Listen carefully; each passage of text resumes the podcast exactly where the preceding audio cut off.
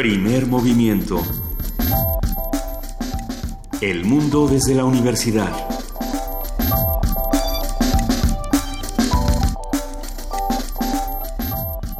El gobierno no recibirá ni un centavo más de impuestos por este incremento.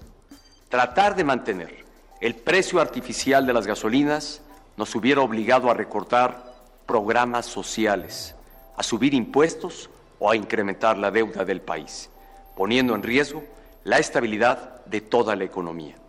De hecho, mantener un precio artificial de la gasolina en 2017, como el que teníamos en diciembre, habría significado un gasto adicional de más de 200 mil millones de pesos.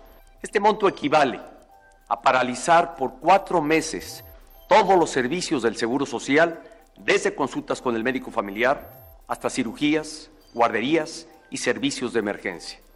Interrumpir dos años completos los apoyos que entrega el programa Prospera a casi 7 millones de familias. Suspender tres años el Seguro Popular que cuida la salud de más de 50 millones de mexicanos. Aquí les pregunto, ¿qué hubieran hecho ustedes? Además, mantener precios artificiales de la gasolina significaría quitarle recursos a los mexicanos más pobres para dárselos a los que más tienen. No, pues sí. Buenos días, queridísima Juana Inés Qué bueno que ya nos estamos preguntando nosotros qué hubiéramos hecho nosotros le vamos a ir contando qué podemos hacer nosotros entre todos. Eh, uno estaba este programa. Uno estaba muy contento el 5 de enero preparándose para la llegada de los Reyes Magos y entonces en lugar de que llegan los Reyes Magos nos llegó el mensaje de Año Nuevo de Enrique Peña Nieto. Qué, qué bonito regalo para que podamos todos discutir. Ahora sí, ¿qué hubiéramos hecho nosotros? Qué bueno que ya nos están preguntando, como bien dices Juana Inés de esa, estamos listos para contestar. Estamos listos para contestar. Entre todos, sí, por supuesto, ayer a las 9.55 de la, de la noche se anunció este este comunicado del presidente Peña Nieto, claramente, eh, como habla, ayer hablábamos con el doctor Alejandro Díaz del TEC de Monterrey y él nos decía, el problema es cuando, cuando se sale de discurso y empieza a improvisar y entonces hace un tiradero, ¿no? Es muy, pues es muy sintomático que tengamos un presidente que solo puede hablar de corridito, no es que nosotros podamos muy seguido, pero de pronto sí, que solo pueda hablar de corridito cuando tiene enfrente un teleprompter y entonces sabe dónde mover sus manitas y esas cosas. El problema es ahí no hay un diálogo, ahí no, hay, no nos está preguntando realmente, nos está tirando línea y nos está diciendo ya esténse. Y, y sin embargo, ahí está, pero no está. Eso es la parte. ayer que hablábamos tanto de inteligencia artificial, yo veía el mensaje y pensaba, a lo mejor es un robot. ¿No será Luisa? No creo que sea un robot. Lo que sí creo es que los que hacen todos estos discursos, los que se encargan de la comunicación política en nuestro país, tienen que tomar unas clases urgentes de, respeto y de sensibilidad para los que estamos del otro lado, eh, pensando que esta no es la primera vez que salimos, entre comillas, regañados por, nuestras autoridades, nos quieren regañar. Yo recuerdo perfectamente, estoy segura que todos los que hacen comunidad con nosotros también, Angélica Rivera, muy decepcionada de todos nosotros cuando hablábamos de la Casa Blanca y regañándonos con su dedito, con su dedito índice porque no podemos nosotros pensar mal de nuestras autoridades, de nuestros gobernantes, de nuestros legisladores, de nuestros diputados. Pero como solamente nos han probado eso en los últimos años, eh, lo único que nos va a quedar en este momento es preguntarnos no qué hubiéramos hecho, sino qué vamos a hacer a partir de este momento con la información que tenemos y cómo nos vamos a organizar como ciudadanos para dar una respuesta completamente diferente quizá a la que están esperando que tengamos. Bueno, desde luego este programa siempre da una respuesta. siempre damos una respuesta. lo que hay que preguntarse es cuál era la pregunta. Pero ah. siempre damos una respuesta a otra pregunta. ¿Quién sabe qué? Pero y, en eso a eso nos vamos a, dedicar. El día de hoy vamos a platicar con Pablo Reyes y su proyecto Nómada. Él es guitarrista, cantante, productor y compositor mexicano radicado en Nueva York y que eh, prepara un nuevo disco Nómada, música para un viaje sin retorno, que tiene que ver, por supuesto, con la migración tiene que ver con la, la, necesidad de irse de, de aquel lugar que llamamos casa o que llamamos nuestra tierra. Lo vamos a platicar con Pablo Reyes. Nosotros vamos a contarles otro tipo de cuentos, no como estos mensajes de Año Nuevo, vamos a hablar de cuentos para el Día de Reyes. Una ronda de cuentos mexicanos en la voz de Juan Carlos Jiménez, el trailero intergaláctico, que ya está aquí con nosotros. Váyanse preparando porque va a estar excelente esta conversación. El trailero intergaláctico se formó en la UAM Xochimilco, se dedica a trabajar y jugar con letras y dibujos en Matanga, taller de diseño, ha desarrollado e impartido talleres de gráfica, animación de lectura, literatura, escritura, eh, ha trabajado con niños y jóvenes. Como tallerista y narrador, forma parte de los programas Alas y Raíces de Filig, Regaladores de Palabras. ¿Qué más les podemos contar? Mejor que se los cuente él. Exactamente, que nos cuente cuentos, que nos cuente otros cuentos. Por que favor, estaba pensando cuentos. a ver si alguien va a contar mentiras que sea Borges o que sea alguien más. Que sea Juan Carlos Jiménez. que sea Juan Carlos veces. Jiménez. Ah, eh, en la participación del antiguo colegio de San Ildefonso, ya, ya llegó al año nuevo San Ildefonso, vamos a hablar con la con Xuan Lixiao. Ella es consejera cultural de la Embajada de la República Popular China, porque se acuerdan, todavía está esta exposición Está de obras maestras del Museo Nacional de Arte de China y vamos a hablar también de las eh, actividades que organizó la embajada. Tenemos una nota del día doble. Vamos a hablar, por supuesto, de los precios de las gasolinas, los razones, los sin razones. Estas manifestaciones, por ejemplo, la del día de ayer en Monterrey, cómo empieza, cómo termina. Sin duda empezó como una marcha pacífica, terminó con los conflictos que, a veces ocurren. Eh, tuvimos una serie de saqueos en la ciudad en los últimos días eh, y en otras partes del país. Vamos a platicar de todo esto con la doctora Rocío Vargas. Ella es especialista en el sector energético del Centro de Investigaciones sobre América del Norte, De la UNAM. Sí, porque ella en particular está muy preocupada con, bueno, ¿y Pemex qué? ¿No? Porque claro, en el momento en el que dicen, bueno, ya los precios competitivos y entonces... eh, ¿Qué va a hacer Pemex ¿qué va a ahora? hacer, qué, qué va a hacer Pemex ahora? O sea, ya, ya la desmantelamos, la vendemos por kilo. ¿Qué hacemos con Pemex? Eso lo va a platicar la doctora Rocío Vargas. En la Dirección General de Actividades Cinematográficas ya van despertando a nuestros universitarios, ¿verdad? Ya regresa la licenciada. Guadalupe Ferrera, a quien extrañamos mucho, que va a hablar sobre el ciclo de cine a propósito de Trump, que está organizando, supongo, la Filmoteca de la UNAM. Va a estar Lo bueno. platicaremos con ella. Poesía necesaria, ahora sí te toca a ti, Juana Inés. Sí, y traigo un poema sobre la luna de, de Alonso Núñez. Se llama La luna siempre es una. Yo pensé que ibas a traer una de Chava Flores, cuando la luna se pone No, es que justamente después en nuestra mesa, ahorita lo vamos a anunciar más, con más eh, A ver qué va a pasar en la mesa. aplomo, amiga? va a estar Pepe Gordon, van a estar Pepe Gordon y Fernando Rivera Calderón hablando de ciencia, poesía, senderos que se bifurcan, cómo se, cómo se juntan y se separan la ciencia y la poesía en un nuevo proyecto que están emprendiendo los dos con el, con el apoyo del Consejo Nacional de Ciencia y Tecnología. Y entonces yo me acordé de este poema para niños. Es que imagínate qué tan fácil será entender, explicarle a un niño que la luna es una nada más, que todos vemos la misma. Ah. Entonces, Ah, bueno, nos lo cuente Pepe Gordon. lo platicaremos con Pepe Gordon y leeremos La luna siempre es una de, eh, de Alonso Núñez. Vamos a quedarnos aquí en primer movimiento de 7 a 10 de la mañana a través del 860 de AM, de www.radiounam.unam.mx y del 96.1 de FM. Y bueno, para todos los que están con nosotros haciendo comunidad desde tan temprano, estamos en el 55 36 43 39, en arroba P Movimiento y en diagonal Primer Movimiento UNAM. Y más que preguntarles qué hubieran hecho ustedes, ¿por qué no nos preguntamos entre todos qué vamos a hacer? Y, cómo nos vamos a organizar. Y partiendo de esa pregunta, nos vamos en este momento a la siguiente nota. A ver, ¿qué les vamos a contar de la nota del día? Tenemos muchísimas para arrancar, pero hablaremos de movilidad. Eh, un mexicano pasa diariamente alrededor de 88 minutos en el transporte público, aunque hay quienes llegan a invertir más de dos horas en su recorrido. No es mi caso, bueno, sí, a veces. Nuestra compañera Cindy Pérez Ramírez nos va a emplear la información. Recórrase para atrás, por favor, doble fila. Si usted es un radioescucha que ocupa el transporte público, seguro esta frase le parece conocida. De acuerdo con el informe de uso global de transporte público de Movit, un mexicano pasa diariamente alrededor de 88 minutos en el transporte público, mientras el 30% hace más de dos horas y espera 11 minutos en las estaciones del metro. Estas deficiencias en el traslado han restringido los derechos de los habitantes en las ciudades y han deteriorado las condiciones de vida de la población, según señala el Reporte Nacional de Movilidad Urbana en México 2014-2015, elaborado por ONU Habitat. En tanto, un estudio de la empresa Construcción y Auxiliar de Ferrocarriles reveló que ante la saturación de las vialidades por los vehículos particulares, el tiempo de traslado en la Ciudad de México aumentó 10%. El académico de la Facultad de Arquitectura de la UNAM, José Ávila Méndez, explicó que esto es consecuencia de la mala planeación urbana. La ciudad tiene un déficit de infraestructura vial muy grande, pero además un muy mal uso de disponible. Y tenemos además una estructura urbana también terrible, derivada en buena medida de las conexiones geográficas hacia las carreteras como la de Puebla, Querétaro, Pachuca, etcétera, ¿no? Entonces, eso hace que cualquier percance pueda agravar el, tráfico. La Ciudad de México ocupa el tercer lugar entre las urbes latinoamericanas donde los ciudadanos pasan más tiempo a bordo del transporte público. Según el Instituto Nacional de Estadística y Geografía, INEGI, el 44% de los viajes se realiza en microbuses o colectivos y el 11% en taxis.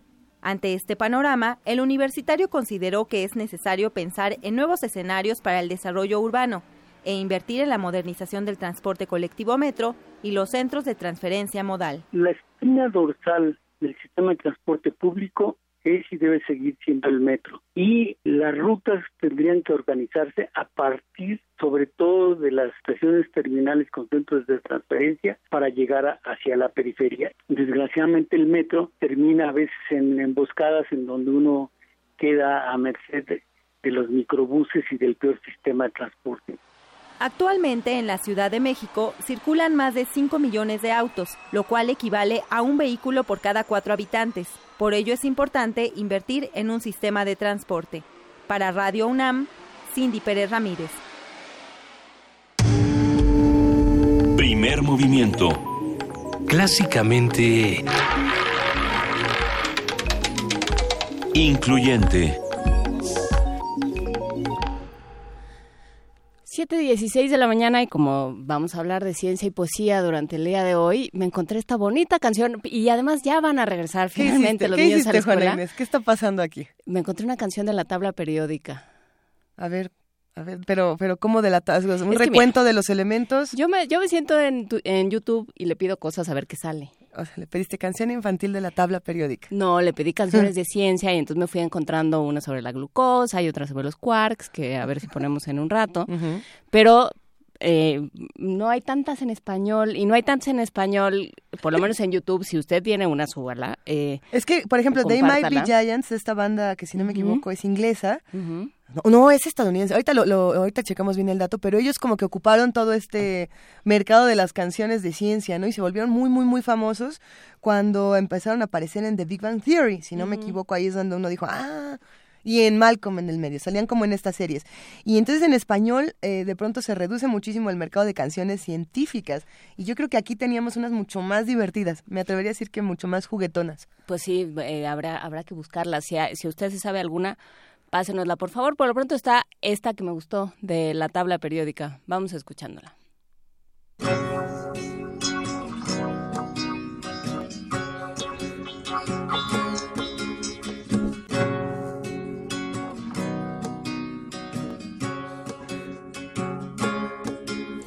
Hidrógeno,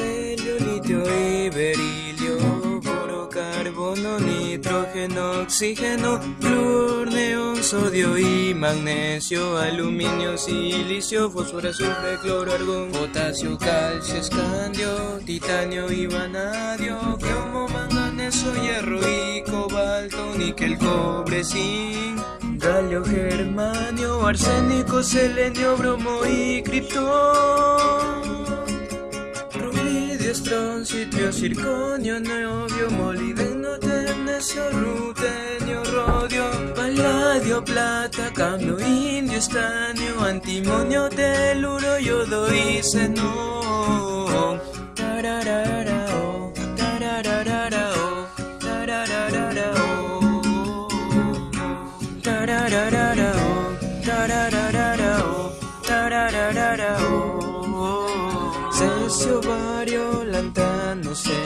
serio, praseodimio, neodimio, promesio, samario, europio, gadolino, terbio y disprocio, olmio, herbio, tulio y terbio y lutecio, omnio, tántalo, gorfamio, renio, osmiridio, platino, oro, mercurio, talio, plomo, bismuto, polonio, astato, birradón, francio, radio, tinio, terio, flotatino, uranio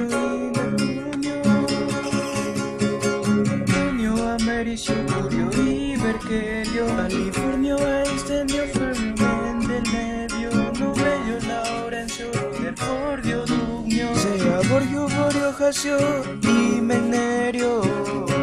Tararararao, tararararao,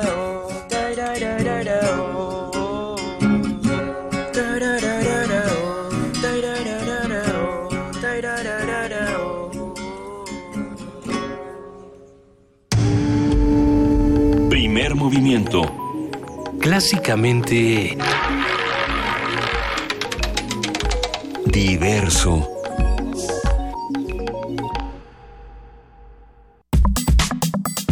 Viernes de música. El músico mexicano Pablo Reyes reunió sus influencias musicales y experiencias de vida en su disco Nómada, Música para un viaje sin retorno, en el que trata cuestiones como la migración, la justicia social y las conexiones humanas. De acuerdo con el artista, el considerarse a sí mismo como un nómada que ha vivido en distintos países lo llevó atrás en un contexto en el que el tema migratorio tomó mucha fuerza tras la elección de Donald Trump como presidente de los Estados Unidos. El desarraigo, la nostalgia, los viejos tiempos, recuerdos de la niñez, el amor y desamor quedan retratados en una producción discográfica creada a partir de la necesidad de aprender a empezar de nuevo, a enfrentar cosas nuevas cada día y tener esperanza y fe. Esta mañana conversaremos sobre el proyecto y sobre la capacidad del arte de proponer e influir en los cambios sociales. Nos acompaña, como ya lo anunciamos, Pablo Reyes y su proyecto Nómada. Pablo Reyes es guitarrista, cantante, productor, compositor mexicano que radica en, Estados Unidos, en Nueva York. Eh, fue nominado en 2016 al Independent Music Awards en la categoría de Mejor Canción Latina Alternativa y actualmente está preparando su disco Nómada, música para un viaje sin retorno. Pablo Reyes, buenos lo está preparando al aire, ya viste. Ya, no, es lo que veo. ¿Cómo estás, querido hola, Pablo? Hola, muy buenos días. Seguimos de nómadas llegando apenas a Nueva York y este, un poco tronados por el viaje, pero con mucho gusto saludarlos. Qué bueno, te lo agradecemos mucho. Cuéntanos, eh, ¿de dónde sale Nómada y qué es lo que, qué es lo que quieres hacer con esto? Mira, creo que eh, fue una, una especie de, momento de, de, estas encrucijadas de la vida que uno se topa y, que, que encontré una respuesta a, varios de mis planteamientos que tenían que ver con de dónde vengo, quién soy, eh, por qué paso poco tiempo aquí, poco tiempo allá y viajo y vengo y, voy. Y lo mismo me pasó con la música, con los estilos musicales, ¿no? No era solo un nomadismo em, eh, de, ciudades, de, países, sino realmente musical, que vengo de una vena folclórica, de, un padre que tocó folclore toda la vida, eh, es poeta además, y la madre pues, estudió música clásica. Eh, después, bueno, me viene la etapa del rock, obviamente adolescente, y después entro más a la música de jazz, luego música académica, luego volví al jazz, luego hice una maestría en música del mundo. En fin, es esta especie de inquietud constante por buscar nuevos territorios y ese nomadismo creo que eh, eh, era lo que me, en algún momento no entendía yo cómo o no sabía cómo plantearlo hasta que el, el proyecto de Nómada eh, él solo digamos abrió las, las puertas abrió el camino a, lo nuevo que, se viene. Y, que al mismo tiempo la coyuntura política me, hizo pues, pues tener como mucho esa toda esa energía acumulada que uno a veces le llama ira no porque bueno la situación es muy complicada pero esa, esa se volvió más bien como energía creativa para, echar a andar este proyecto. Hemos hablado mucho en los últimos días, porque bueno, no solo en Estados Unidos eh, la, la, ira de pronto tiene la, la necesidad o, o, tiene el impulso de enseñorearse de las sociedades, también en México estamos viviendo lo nuestro. Y sin embargo, hay una, como dices, hay una forma de, de encauzarlo hacia una energía creativa, Pablo Reyes. Me, me, interesa esta, esta parte. Digo, me interesa el asunto de lo nómada porque, porque lo nómada puede ser algo enormemente rico y se está, eh, y, y, se está pues eh, convirtiendo en algo malo, ¿no? No no te muevas de donde estás, que no venga nadie nuevo, que no nos muevan, que no nos hagan, eh, que no se metan a lo nuestro. Pero, ¿qué pasa con esta energía creativa? Mira, esto que dices es, interesante. O sea, los humanos nos volvimos sedentarios por una razón, pero digan, pero seguimos siendo nómadas de alguna forma, ¿no? Los animales, somos animales y los animales migran, las aves migratorias, eh, ¿no? Por temporadas van y vienen, no sé qué. Eh, me parece que sí, estas, estas barreras que nos han puesto y, y nos hemos puesto nosotros mismos, pues nos, nos mantienen en un estado como de, qué sé yo, medio adormecido y, y, obviamente pues son herramientas de control que si, nos ponemos a hablar de ese tema, bueno, vamos a, durar cuatro o cinco horas hablando de política y de filosofía. No. Pero, pero bueno, en el, en el caso de la creación me parece fundamental, yo, yo creo algo, es algo que descubrí como a nivel muy personal, el yo pasé, digamos, algunos periodos fuertes que los artistas pasan, como de depresión, de no entender bien qué está pasando, qué es lo que uno hace. Y en realidad la depresión es una ira, es un enojo eh, muy muy guardado, ¿no? Un, enojo no expresado.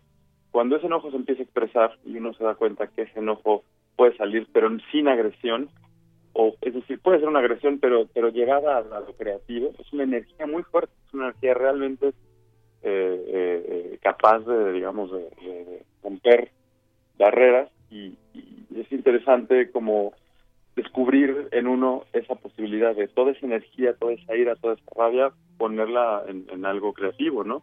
Y bueno, me parece que en México además muy interesante, eh, yo cada vez que voy descubro cosas nuevas, artistas nuevos, gente que está haciendo cosas súper interesantes y, y, y no cabe duda que la parte del enojo y descontento social y político ha generado una corriente artística muy potente, ¿no? Y, y en este mismo sentido yo me he estado como asomando de nuevo a todas las artísticas que han sido contestatarias y efectivamente el motor eh, eh, ante ante la realidad cruda que vivimos en el mundo entero hoy en día porque no sé o sea yo digamos como mexicano en Estados Unidos vivo una cosa pero vuelvo a mi país y veo lo que está pasando en el país y es preocupante y luego bueno va uno a otro lado pues tiene amigos de otros lados todo el mundo cuenta cosas y uno se entera de, pues, de que el mundo está patas para arriba.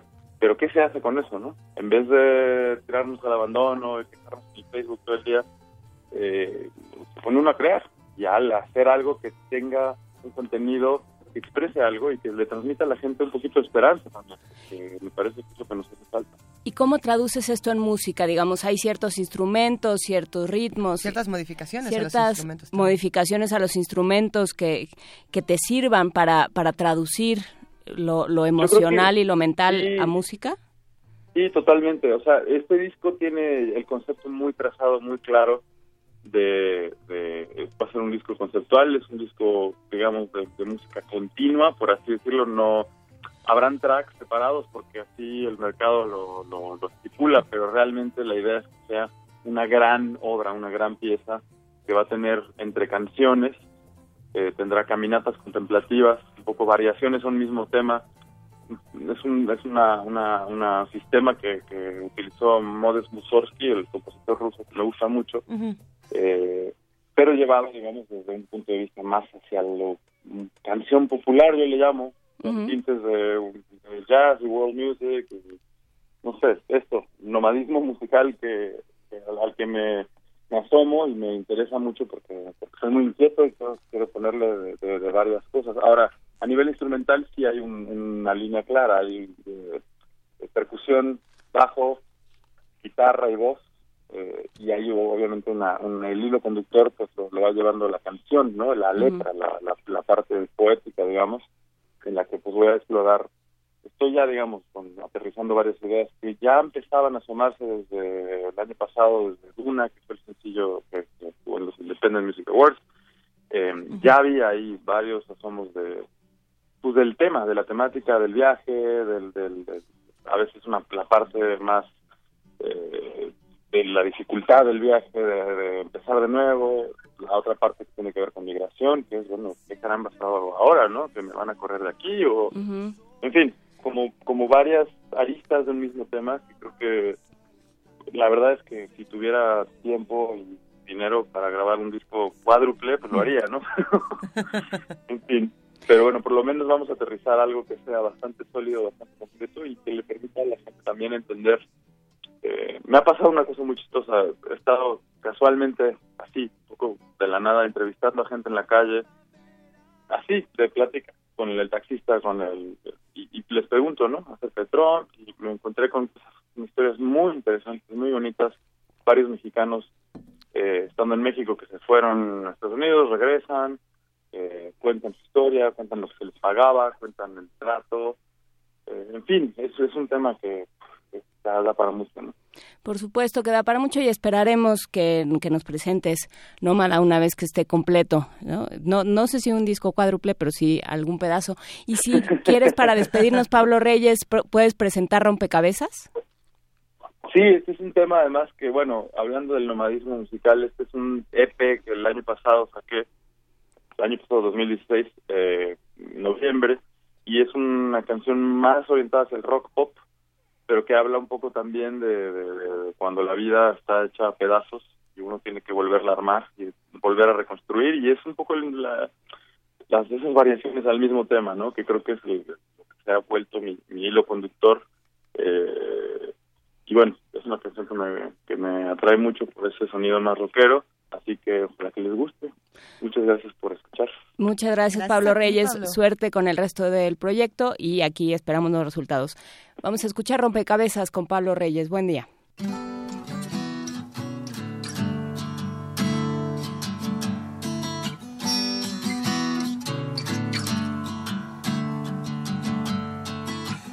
armo partes por mitad.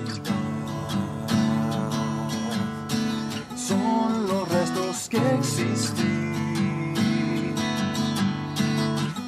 Una historia que más da que al poder contar viví. Desarmar, rompecabezas, desarmar, rompecabezas, una imagen Los recuerdos tienen fin, no es tan fácil ensamblar y sobre anhelos construir, desarmar, rompecabezas, desarmar.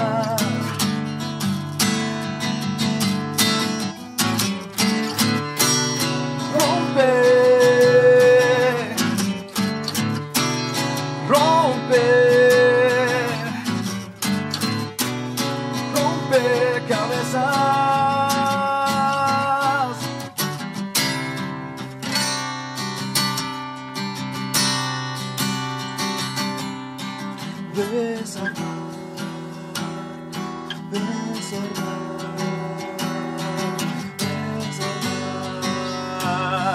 desarmar, tantas piezas y al final no lo puedo conseguir. La figura terminar, objetivo tan febril, desarmar, rompecabezas, desarmar, rompecabezas, desarmar, rompecabezas, desarmar, rompecabezas. Primer movimiento. Podcast y transmisión en directo en www.radiounam.unam.mx.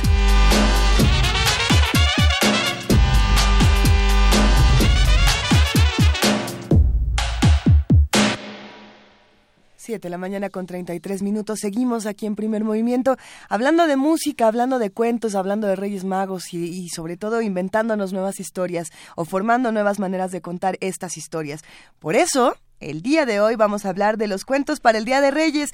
Tenemos nuestra ronda de cuentos mexicanos en voz de Juan Carlos Jiménez, mejor conocido como el trailero intergaláctico. Juan Carlos, bienvenido, muy buenos días. Muchas gracias por la invitación. Estamos contentas. Muchas estamos gracias a ti. Además nos traes una autora que en este programa, bueno, a mí me gusta mucho. Sí, Yo- muy querida, ¿no? es Ya muy está- querida. hemos estado platicando, ¿no? Hemos trabajado mucho con ella, es Pascuala Corona que hace estos esta recuperación de las costumbres. Ella decía, eh, las piedritas pues más o menos se cuidan solas, ¿no? La de, digamos, los sitios Así es. arqueológicos, los protege la tierra, pero a las palabras, a las técnicas, a las cosas que se enseñan a través de la palabra no las, no las cuida nadie y por eso hace estos libros como el de Xochimilco que tienes aquí, como el de La canasta de cuentos mexicanos, el, el- Mi abuela Romualda. La abuela Está el Pozo de los Ratones, del Fondo de Cultura Económica. Y Eres- bueno, eres pues, un apasionado de Pascuala. pues digamos que cuando yo no la conocía, eh, y yo dedicándome a la cultura infantil, me pareció injusto no saber de ella. Y me dio vergüenza no saber. Me enteré por ella por medio de un, de un cuentacuentos. Yo en ese tiempo ni siquiera era narrador. Y todo esto, o sea, este narrador y Pascuala me llevaron a ser narrador a mí. Mira tú. Es una belleza. Y me enteré de tu tesis, por cierto. Sí, yo hice una tesis hace mucho tiempo en la Facultad de Filosofía y Letras sobre Pascuala Corona y sobre los, sobre todo sobre los cuentos mexicanos. Pero me imagino que los que están en casa y hacen comunidad con nosotros, a lo mejor no todos eh, conocíamos a Pascuala Corona. En realidad yo llegué a conocerla aquí, por ejemplo, y, y, ha sido un placer. que Estoy segura que muchos de los que hacen comunidad la, la, conocieron por primera vez aquí en Primer Movimiento y escucharla eh, en tu voz, Juan Carlos, va a ser un privilegio. Muchas gracias. Bueno, pues el primer cuento que les voy a compartir es justamente del libro del Pozo de los Ratones, del Fondo de Cultura Económica, y dice así, Felipa, que así se llamaba la cocinera, puso en el suelo un anafre, de los buenos, de los de antes. Lo encendió y acomodó en él una olla tamalera poblana. Y después de ponerle agua, una moneda y la parrilla, fue metiendo los tamales y acomodándolos para que se cocieran. Todos nosotros nos sentamos entonces alrededor a esperar a que estuvieran listos. Y como para entretenernos, cada uno de los que estaban allí contó un cuento. Se los voy a contar tal y como lo recuerdo. Tienen ustedes para bien saber, y yo para mal contar, que el salvado se hizo para los machos, el vino para los borrachos y los cuentos para los muchachos. El pozo de los ratones. Pues que estos eran un rey, una reina, que tenían un solo hijo. Y un mal día, doña Pancha, la hechicera, por envidias, encantó al príncipe sapo. Y por más brujerías que le hicieron, el niño nomás no recuperaba su forma humana y fue quedándose sapo. Y así pasaron los años hasta que creció y le vino en gana casarse. Pero como era sapo, obviamente ninguna muchacha lo quería. Pero sucedió que en aquel reino vivía un herrero muy pobre que tenía tres hijas muy bonitas. Y como pobre que era, y como el interés tiene pies, pensó que casando a su hija mayor con el sapo, había de mejorar la economía de su hogar. La llamó y se lo dijo. La niña, por supuesto, no quería, pero el herrero la convenció diciéndole, Tú cásate y verás, ¿a poco lo matas? Y recogemos la herencia. Pues que la niña dijo que sí. Se hicieron las bodas y fue la mujer del sapo. Pero allí tienen ustedes que en la noche la niña esperó a que el sapo se durmiera y que saca tamaño machetote que traía por lema. Cuando este animal te pica, no hay remedio en la botica. Y que al ir a matar al sapo, el sapo se despierta y el machete se le regresa a la muchacha y se le clava a ella. La niña da de gritos. Se presenta a la guardia y en castigo por atentar a la vida de su señor, la echaron al castigo más cruel que podía existir en ese tiempo. La aventaron al pozo de los ratones, que era un pozo donde echaban al que delinquía y los ratoncitos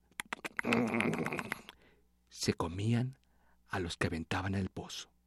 Pasado el tiempo, volvieron los reyes a buscarle novia al príncipe Sapo, y el herrero convenció a la segunda hija de que se casara con el príncipe, diciéndole como a la primera, Tú cásate y verás, ¿a poco lo matas? y recogemos la herencia. Y se casó, pero sucedió lo mismo que con la primera, que al tratar de clavarle un machete que traía por lema, cuando la muerte te desafía, conserva tu sangre fría. El machete se volvió de retache, partiéndole el corazón. A sus gritos acudió la guardia, y una vez presa, la echaron al castigo de el pozo de los ratones. Y estos se la comieron enterita como a su hermana. Y para no cansarlos les diré que todo pasó como en denantes, que los reyes buscaron novia para el príncipe sapo y que el herrero convenció a la tercera hija de que se casara con el sapo diciéndole, Tú cásate y verás, ¿a poco lo matas? Y recogemos la herencia. Pero lo distinto estuvo en que al sacar la niña el machete para matar al sapo, se fijó en el lema que traía y al ver que decía, soy amigo de los buenos y castigo de los malos, comprendió que no debía matarlo. Lanzó el machete allá lejos y desde ese momento se dedicó a querer al sapo, a mostrarse muy cariñosa con él y a procurarlo mucho. Para esto, antes de que se me olvide, había en palacio una gatita vieja, Barcina, que todos la trataban muy mal. La niña comenzó a mimarla y la gatita se encariñó mucho con ella. Así que los tres vivían felices, el sapo, la niña y la gata. Pues pasaban la vida jugando, durmiendo, comiendo. Y así fue como sucedió que una vez, estando los tres juntos, en la recámara se oyó un estruendo espantoso. Apareció doña Pancha con todo y escoba. Y es que como hechicera que era, traspasó las paredes sin quebrarlas. Enseguida cogió al príncipe sapo, se lo guardó en la bolsa, se montó en su escoba y dijo, Sin Dios, ni Santa María. Cerró los ojos, voló y se fue como había llegado. La niña se puso a llorar y a llamar al sapo por el balcón. El príncipe asomó la cabeza, queriendo decir algo, pero doña Pancha, la hechicera, le tapó la boca y volando, volando, desapareció. A los gritos de la niña acudió la guardia. Y como de la hechicera ya ni su luz, ni quien le creyera a la niña, que doña Pancha se lo hubiera llevado. Antes, todos pensaron que lo había matado o perdido de algún modo. Le hicieron un juicio y la niña en balde se defendió. Todos la, la declararon culpable por la desaparición del príncipe sapo y la condenaron a echarla viva al mismísimo pozo de los ratones. Cuando llegó la hora de que se cumpliera la sentencia, le preguntaron cuál era su última voluntad. A lo que la niña, que nada tenía de tonta, contestó, Quiero que me echen al pozo con todo y mi gatita. Y su deseo le fue concedido. La echaron de cabeza al pozo con todo y la gata vieja. En cuanto llegó abajo, una porción de ratones empezaron a subirle por las piernas. para comérsela. Pero no contaban que había una gata. Además, esta se dedicó a hacer chuza porque era karateca. Y volaban los ratones para un lado y para otro. ¿Qué gritos no darían? Hicieron venir al ratón mayor. Y éste, al ver los destrozos de la gata, dijo, mm, ¡Alto ahí! Ya no me coma más gente. Vamos a ver, ¿qué motivos dieron para que la aventaran a usted y a su gata? ¿Cuál es su causa? La niña le contó al ratón cómo doña Pancha, la hechicera, se había llevado al sapo y todo lo demás. El ratón, que la hubo escuchado, le dijo, mm, bueno, bueno, bueno, por lo pronto les vamos a perdonar la vida mientras indago si es cierto lo que me dices. Pero, donde me hayas engañado, ay de ti de tu gatita, nos las comeremos hasta los huesos. Así tenga yo que llamar a todos los ratones del mundo. Enseguida se presentaron muchísimos ratones y el mayor los mandó a que corrieran mundo, a ver si realmente existía doña Pancha la hechicera. Y por lo pronto dejaremos allí a la niña y a la gata para ocuparnos de los ratones, pues que los ratoncitos entraban por un agujero, salían por otro, entraban a los palacios y a los mesones, pero no daban con doña Pancha. Por fin, con los ratoncitos por donde quiera, andaban parando oreja, que van oyendo a unas viejas chismosas. Las escucharon platicar, una le decía a la otra, señalando el sendero. Por allí se va doña Pancha, la hechicera. Cuando se te llegue a ofrecer algún remedio. Los ratoncitos se pusieron vivillos, atentos, siguieron el sendero y llegaron a una cueva. Allí encontraron a doña Pancha, haciendo menjurjes con hierbas venenosas. Después vieron que hacía en el suelo un agujero con el tacón de su zapato y descubría una cerradura y al fin, de no sé qué tanta vuelta, de llave, se abría tamaño boquete. Y aparecía un sótano donde había muchos animales feos y bonitos, y grandes y chiquitos, y que doña Pancha se burla de ellos diciéndoles, si los perros no ladraran, si los gallos no cantaran, si las doce de la noche no dieran, qué felices fueran. Enseguida les echaba de comer, tapaba el hoyo, lo aseguraba bajo llave y el llavero se lo metía en una compuerta, en una puertita que se le abría en plena frente. Y entonces se acostaba a dormir. Los ratoncitos ya no se esperaron a ver más, sino que a toda carrera se fueron a darle cuenta al ratón mayor de lo que habían visto y oído. Viendo el ratón que la niña había dicho la verdad, dispuso ayudarla. Para esto, ordenó que todos trasladaran a la cueva de la hechicera. La niña y la gata también se fueron con ellos. Así que todos llegaron al lomo de ratón y se encontraron a doña Pancha todavía dormida. Los ratones le royeron la frente y le sacaron el manojo de llaves, mientras otros ratones buscaron en el suelo la cerradura. En eso, doña Pancha dio señales de querer despertarse. Y otro ratón le rolló el corazón, para que así la cosa fuera definitiva, y nunca más volviera a dar la lata. Para entonces la niña acabó de darle la vuelta a la última llave. El sótano se abrió. Y fueron saliendo una porción de animales, entre ellos el sapito.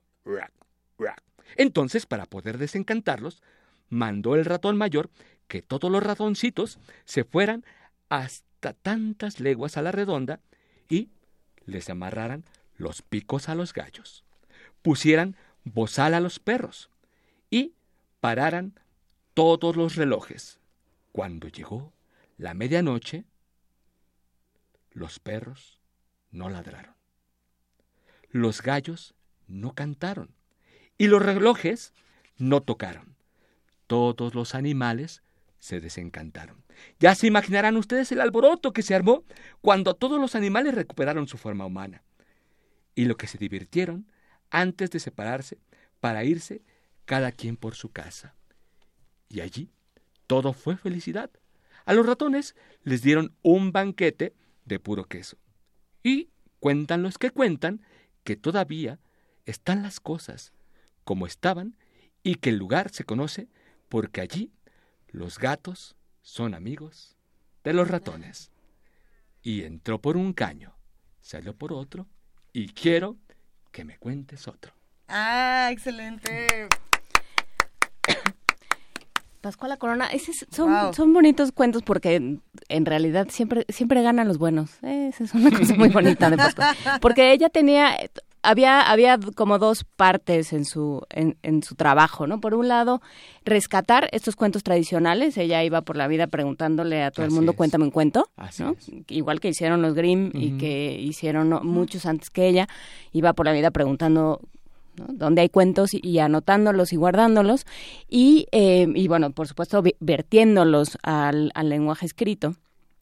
Y también tenía esa idea de las cosas deben de ser era una era una hasta cierto punto una moral muy cristiana no muy muy bien el asunto de a los buenos les va bien a los malos les va mal y, y no había una moraleja ¿no? en, sus, historias de algún modo. A los buenos les iba bien no más allá de una, moraleja. explícita a lo mejor no no y había capacidad de aprendizaje y de redención y, los malos que no se arrepentían siempre les iba muy mal. Y, además ella eh, adoptó el seudónimo de su nana en Pátzcuaro que le contaba cuentos. Originalmente la nana de ella, ella se llama Teresa Casteló Turbide y su nana, la que le contaba cuentos, cuando ella visitaba a su, abuela en Pátzcuaro, se llamaba Pascuala Corona. Entonces, en, homenaje a su nana, que la acercó a los cuentos, ella después adoptó el seudónimo de Pascuala Corona. Excelente. Y tiene este asunto de las mujeres transgresoras. Es un, eh, es un gran regalo para Reyes. Hay, hay versiones, hay, hay ediciones de Conaculta. Eh, eh, Tecolote eh, publicó después muchas historias. La Romualda, Xochimilco Caminos de Agua. Eh, San, Isidro Labrador, uno de las hormigas que no me acuerdo cómo se llama y otro sobre el maíz. Ah, sí, cierto. Este, entonces sí hay muchas de la cosas. China poblana. La leyenda de la China poblana. Este de Xochimilco lo ilustró ella también. Así es. En un momento en el que ella ya no veía. Lo ilustró con Popotillo con figuras de Popotillo. En un momento en el que ella ya había, ya había dicho, ya había tenido 90 años para ese momento, y decía, yo ya no veo y ya, ya no voy a hacer un libro más.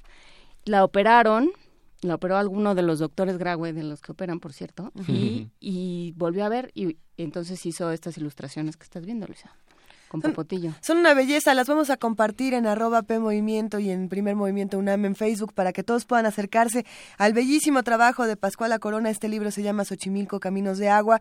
Pero, a ver, Juan Carlos, ¿dónde te podemos encontrar para que nos cuentes otros cuentos? ¿Dónde vas a estar? ¿Dónde va a andar el trailer intergaláctico? El dónde se va intergaláctico ahorita todavía está como en stand-by porque también me dedico a, hacer libros y a ilustrar libros. Excelente. Entonces ahorita estoy cerrando dos libros que estoy haciendo con una universidad, que los, eh, los, libero el lunes. ¿Qué libros son? ¿Se puede saber? ¿Se puede tener una probadita? Eh, son dos libros eh, sobre escritoras mexicanas, las primeras escritoras mexicanas que se dedicaron de manera profesional en el siglo XIX, tanto a la poesía como a escribir artículos para periódicos, para revistas. ¿Quiénes son? Eh, son, bueno, son diversas autoras, entre ellas, pues bueno, Sor Juana, ¿no? desde luego. Ahorita no, no tengo el dato de los nombres, pero este, este, este libro lo está coordinando Leticia Chumacero. Es la doctora, eh, ella está, la doctora Leticia Chumacero, está como coordinadora de literatura, eh, Departamento de Literatura en la Universidad Autónoma de la Ciudad de México. Y con ella estamos trabajando estos dos libros que son una gozada porque pues ya estamos por, por liberarlos y a partir de que yo libere este trabajo, pues ya me dedico, de hecho estoy estrenándome este año con ustedes, es mi primer contada del año. ¡Ah, excelente! esto me va esto me tiene que dar como pues la, la, buena vibra, ¿no? De que tiene que ser un año de, de mucha contada, ¿no? El año pasado tuve bastante trabajo, afortunadamente, y, y bueno, aquí estoy iniciando con ustedes, estrenándome en Día de Reyes en el 2017. Nos avisarás entonces cuando sea tu próxima contada. De todas maneras, me pueden buscar en mi, página de, Facebook, eh, Juan Carlos Jiménez, el trailero intergaláctico. Solamente en Facebook, ¿tienes cuenta de Twitter? ¿Tienes Tengo algún cuenta de, de, Twitter, Canito al aire. Que eh, ese es mi, digamos, mi apodo de toda la vida es Canito, pero yo alguna vez produje radio. Entonces, cuando, en esa época yo, que yo produje radio, ese era mi correo electrónico, ¿no? Canito al aire. Canito al aire. Muy bien. Pues, muy bonito, muchísimas gracias, Trailero Intergaláctico Canito al aire, Juan Carlos Jiménez. Muchísimas gracias por estar con nosotros esta mañana y nos vamos a oír una canción que dice nuestro, nuestro escuchas que es de ciencia y es de un tipo de ciencia. Es el mejor tipo de ciencia. Lelutier siempre tiene las mejores respuestas para todas las preguntas. Mil gracias, Juan Carlos Jiménez, para ti y para todos los que hacen comunidad con nosotros. Para la comunidad. Eso, feliz año. ¿Qué vamos a escuchar, Juana Inés? De vamos a escuchar de Lelutier el teorema de Tales.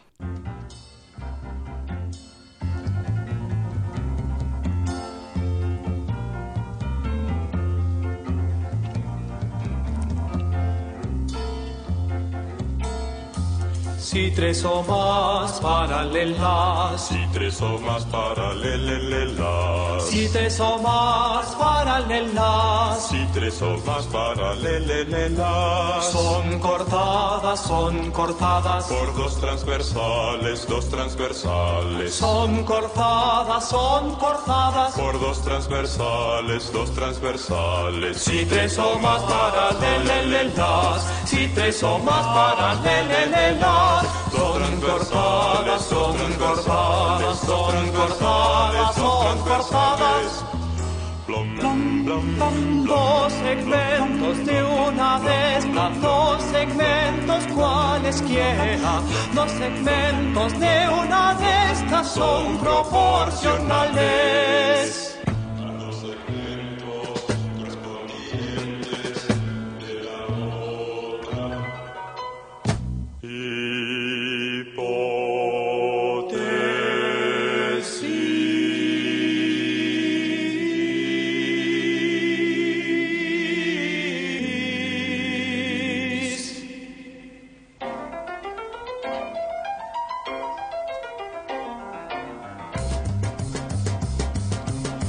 Paralela B, B paralela C, A paralela B, paralela C, paralela D.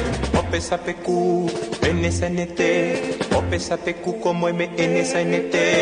A paralela B, B paralela C, O pesa PQ como MNSNT.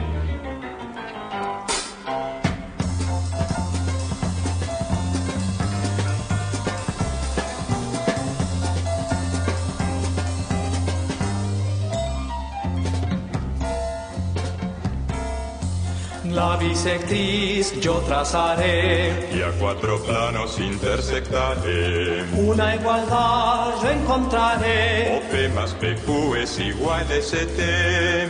Usaré la hipotenusa. Ay, no te compliques, nadie la usa. Trazaré pues un cateto. Yo no me meto, yo no me meto. Triángulo, tetrágono, pentágono, hexágono, heptágono, octógono, son todos polígonos. Seno, coseno, tangente y secante, y la cosecante y la cotangente. Tales, tales de Mileto. Tales, tales de Mileto. Tales, tales de Mileto. Tales, tales de Mileto.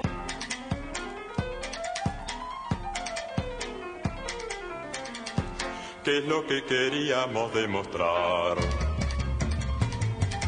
¿Qué es lo que lo que quer- queríamos demos, demos, demostrar?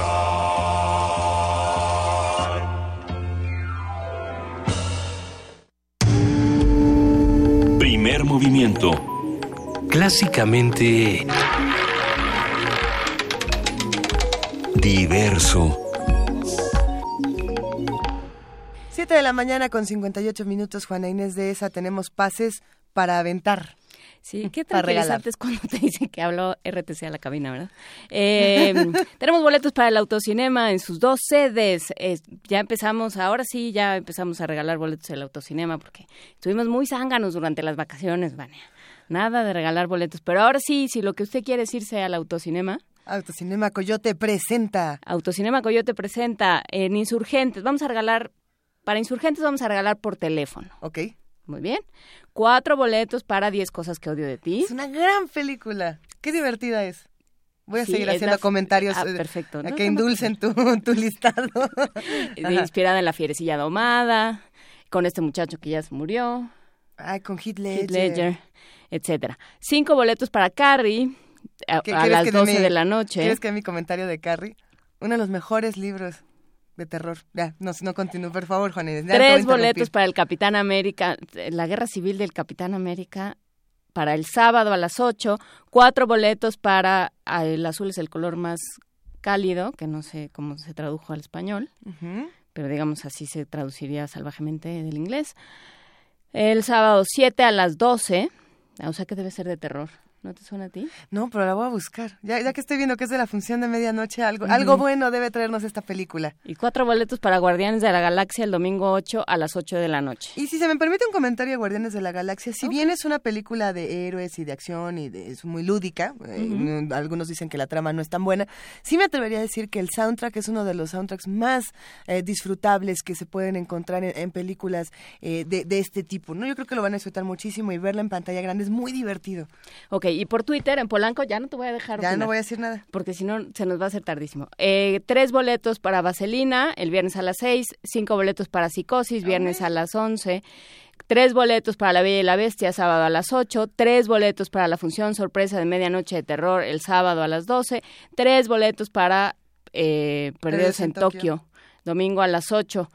Esto es por Twitter con su nombre, más ah, hashtag Quiero Reyes Autocinema, más el nombre de la película. Todas estas, a ver, acuérdense que Insurgencias por teléfono, Polanco es por Twitter. Hablen con Miguel, Miguel Pérez Alavés, que nos va a decir qué es lo que tenemos que hacer. Y por Twitter, se las ven con Vania Nuche. Se, las verán con Vania Nuche. Son grandes las películas que esta vez nos trae Autocinema Coyote. Un gran abrazo para todos los que nos regalan estos pases y para todos los que los utilizan, sobre todo. A ver, tenemos también un pase doble. Es uno y está buenísimo, así que prepárense. Es para la obra de teatro Una investigación pornográfica. Esta función es la del sábado 7 de enero a las 8 de la noche. Es mañana, se estrena. Y les pedimos que lleguen 30 minutos antes de la función, que se presenten en la taquilla con su identificación y ya están dentro. Una investigación pornográfica es una propuesta provocativa, un concepto de teatro cabaret en el que se habla de manera desenfadada del sexo, la pornografía, el, travestismo, el sadomasoquismo, el onanismo y bueno, todas las teorías de género. Ya lo iremos platicando más adelante. No se lo pueden perder en el Foro Shakespeare en la calle Zamora 7 de la Condesa.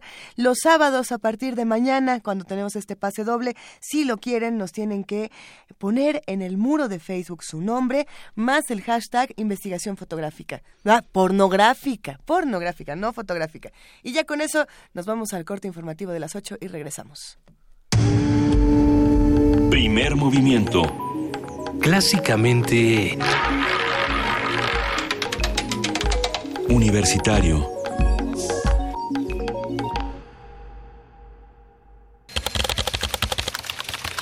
Corte informativo. La UNAM.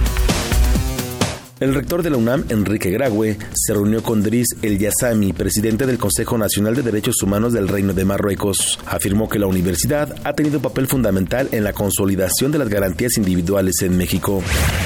A lo largo de siete meses de exhibición, la exposición arqueológica Biología del artista Anish Kapoor, que se presentó en el Museo Universitario Arte Contemporáneo, fue visitada por 400.000 espectadores, entre estudiantes, académicos y público en general, quienes disfrutaron de esta muestra única compuesta de esculturas creadas de 1980 a 2016 y que por vez primera se presentó en México. Nacional.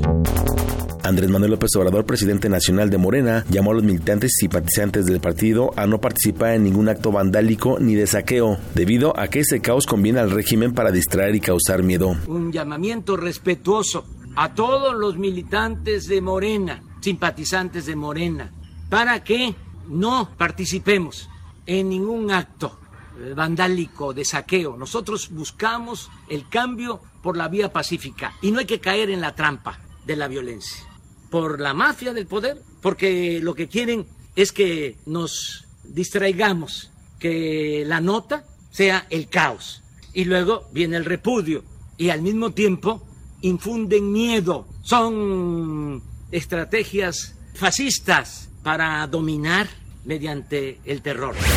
Por su parte, Alejandra Barrales, presidenta del PRD, anunció un plan de acción nacional contra el gasolinazo. Y por supuesto que nos, nos lleva a pensar que puede ser el mismo gobierno el que está generando el temor, miedo, porque no quiere que la ciudadanía verdaderamente se coordine, se organice y se manifieste sobre algo que legítimamente le está incomodando. Eh, es muy claro cuál es la, cuál es la protesta.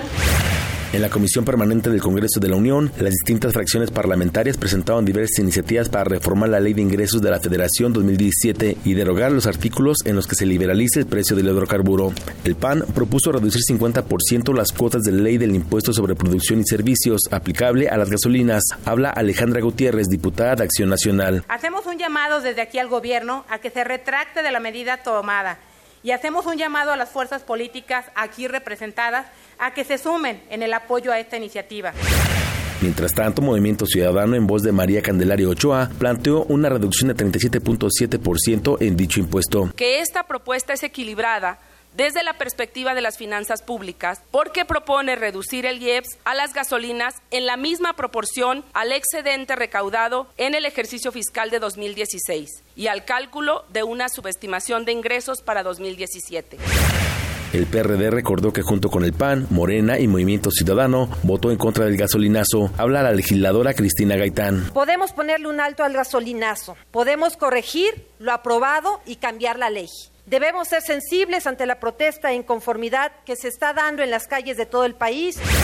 En tanto, César Camacho Quirós, coordinador del PRI en la Cámara de Diputados, defendió la medida del gobierno federal de incrementar el precio de la gasolina. Que esta es una medida que no variará. Por lo tanto, tenemos propuestas de cortísimo plazo.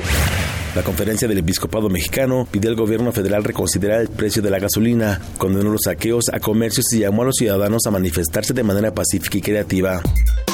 Economía y finanzas.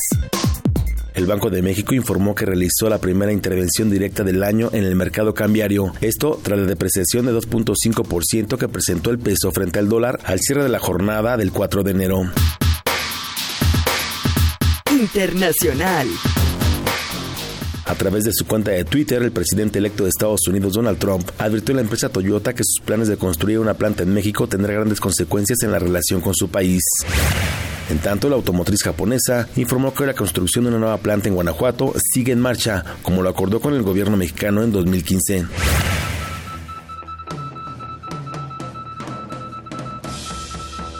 Un día como hoy. En 1946 nació el músico inglés Sid Barrett, primer vocalista y uno de los guitarristas del grupo británico Pink Floyd. Es reconocido por marcar la personalidad de la banda y es considerado como una figura capital para el desarrollo del rock en los años 70. Hasta aquí el corte, no habrá más información.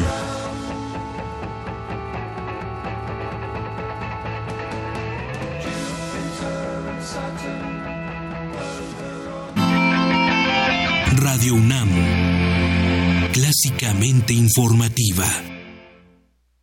De las vistas de Salvador Toscano a la época de oro. Del celular a la era digital. Filmoteca UNAM, celebrando 120 años de la llegada del cine a México. Sala de exposiciones, acervo y restauración, cine en línea, talleres, hemeroteca. Circuito Mario de la Cueva, frente a la Facultad de Ciencias Políticas y Sociales. Entra a www.filmoteca.unam.mx. Ahí encontrarás la oferta visual que tenemos para ti. Filmoteca UNAM. Cuando piensas en China, piensas en Chop Suey, dragones, Pekín, galletas de la suerte, arte, moda, Tecnología. modernidad. China no es como la pintan. Obras maestras del Museo Nacional de Arte de China. Descúbrelas en San Ildefonso.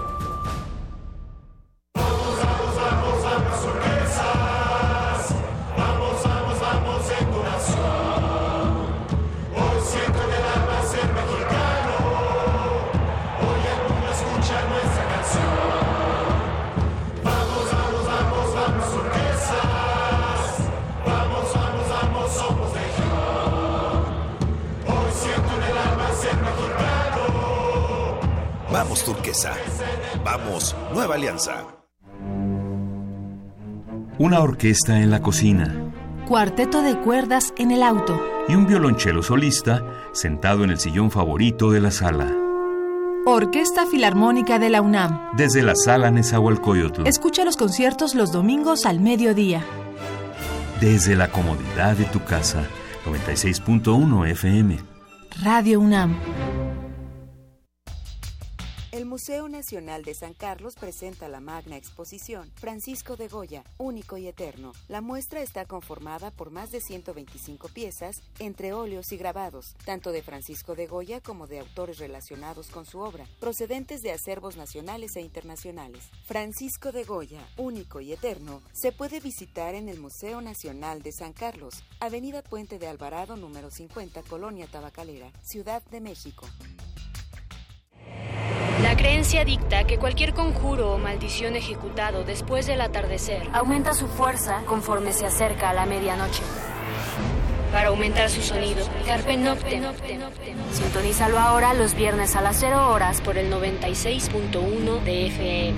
La noche es la mitad de la vida y es la mejor mitad. Radio 1.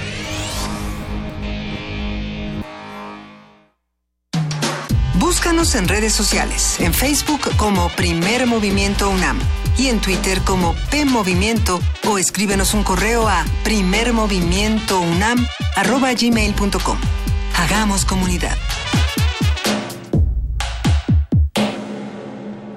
Son las 8 de la mañana con 10 minutos, querida Juana Inés. Estábamos revisando aquí eh, los mensajes que nos dejan todos los que hacen comunidad con nosotros cada mañana.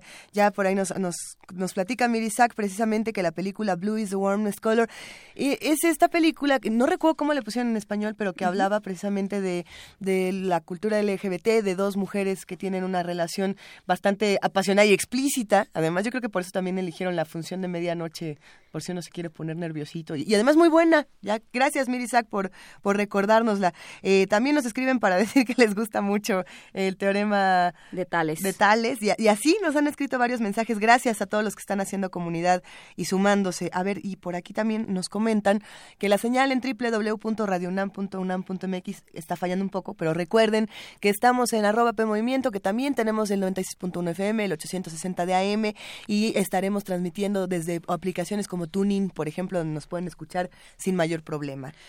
Y por lo pronto ya nos vamos a la participación del, eh, del colegio, del antiguo colegio de San Ildefonso. Está en la línea Suang Lixiao. Ella es consejera cultural de la Embajada de la República Popular China y le agradecemos muchísimo que converse con nosotros esta mañana. Buenos días. Buenos días. Eh, cuéntenos, eh, ¿cuál es la relación de China con San Ildefonso y de la Embajada con San Ildefonso? Así, en primer lugar, eh, muchas gracias por concederme esta entrevista. Al contrario. Sí, es una muy feliz iniciativa que tiene el antiguo Colegio de San Ildefonso y el Museo Nacional de Arte de China, que han tenido la visión de traer esta exposición sin precedentes a México. Eh, la exposición eh, está organizada en el marco del año de intercambio cultural China-América Latina y el Caribe. Eh, estuvo inaugurado el final de pasado septiembre en el antiguo colegio de San Ildefonso y estará abierta al público hasta el 19 de febrero. Eh, creo que es suficiente para que el mayor número de aficionados de la cultura china y el público en general puedan ver esta exposición que recoge, creo que las imágenes más representativas del arte chino, tanto tradicional como contemporáneo. Eh, el público puede conocer y apreciar más de 150 obras traídas del Namok, incluyendo pinturas clásicas chinas, uh, acuarelas, pinturas al óleo, y esculturas, así como algunos papeles recortados, sombras chinescas y máscaras, entre otros. Y creo que no es fácil traer una exposición de tal magnitud desde tan lejos, pero creo que valía muchísima pena. Yo observé una gran emoción, no solo de los organizadores, el antiguo colegio de San Ildefonso y el NAMOC, sino de las autoridades culturales de ambos países. Señora eh, Suang Lixiao, díganos, ¿hay algo, eh, alguna pieza que a usted que usted diría vayan, si van a ir este fin de semana a San Ildefonso, si van a, a, darse una vuelta por la exposición, vayan a ver esto, algo que usted, porque muchas veces uno se encuentra con su país fuera de su país, ¿no? Uno se encuentra con, con cosas que no conocía. ¿Hay algo que le haya llamado la atención que usted diría vayan a ver esto? Eh, eh, sí, sí, eh, pero eh, son piezas eh, muy, muy valiosas. Eh, por ejemplo, la escultura del Confucio eh, por el escultor más famoso de China. Y nosotros tenemos este como el plan de mandar esta exposición, extender la exposición a otros lugares del país, pero estamos todavía coordinando con el NAMOC para hacer lo posible, para que el público de otros eh, eh, lugares también pueda apreciar estas eh, piezas eh, tan preciosas. Pues sí, ya se hicieron el viaje tan lejos, por lo menos que, que valga la pena el viaje, diríamos en México. Pues eh, queda hecha la invitación para, una vez más, para ir a ver las obras maestras del Museo Nacional de Arte de China y para acercarse a la embajada. que alguna alguna cosa en particular que estén organizando, algo a lo que quiera invitar a nuestros radioescuchas? Ah, sí, sí, sí. Lo que pasa es la clausura de la exposición coincide felizmente con la celebración del 45 aniversario del establecimiento de las eh, relaciones diplomáticas entre los dos países. Por eso eh, estamos organizando otros eventos. Por ejemplo, eh, en caso de la celebración de la Feliz Año Nuevo Chino, vamos a organizar una serie de eventos eh, culturales en el antiguo colegio de San Ildefonso. Y además, eh, para celebrar el Año Nuevo Chino, eh, vamos a organizar eventos no solo en la Ciudad de México, sino también en Mérida, Campeche y Tijuana. Cabe destacar que se va a organizar el pr- primer concurso para diseño decorativo de bicicletas con motivo del Feliz Año Nuevo Chino en Avenida Paseo de la Reforma el día 22 El día 22 de... ¿De enero? ¿De enero? de enero, sí. Ah, y si queremos participar, porque yo tengo mi bicicleta más que preparada ya para estos eventos. Ya, ya Ay, está decorada, bien. es más. Estará muy bienvenida y no olvide que vamos a entregar premios, premios muy grandes para un viaje a China y para tener más información sobre este evento, creo que eh, eh, puede, el público puede eh, conocer más sobre este evento a través de nuestra página web, ccchinamexico.org. Excelente. Vamos a compartir esta página con todos nuestros amigos que sin duda van a estar ya entradísimos con la bicicleta y con todo lo que nos está proponiendo el antiguo Colegio de San Ildefonso. Esas son las maravillas de este tipo de exposiciones que, que se van ligando a diferentes actividades, a diferentes eh, maneras de entrarle al conocimiento y pues nos da muchísimo gusto haber podido platicar con usted de Shuang Lixiao. Ha sido un verdadero placer. Muchas gracias por concederme esta entrevista. Que tengan un buen día. Gran Igualmente, día, abrazos. muchas gracias. Gracias. Vayan a ver la escultura de Confucio o, si no, pueden, podemos ir a este mensaje de la Comisión de Radio, Televisión y Cinematografía. Adelante. Presidencia de la República. Mexicanas y mexicanos, es un gusto saludarlos al iniciar 2017. Espero que hayan celebrado en familia las fiestas decembrinas y de Año Nuevo. Este será un año de importantes retos, retos para México, para el gobierno y para nuestra sociedad. Son retos para los que estamos preparados si los enfrentamos unidos. El primero, sin duda, es el aumento en el precio de las gasolinas. Sé que hay mucha molestia y enojo por esta situación. Son sentimientos que entiendo y que comprendo. Por eso, hoy quiero ofrecerles una amplia explicación sobre este tema, esperando que ayude a aclarar las dudas que todavía hay.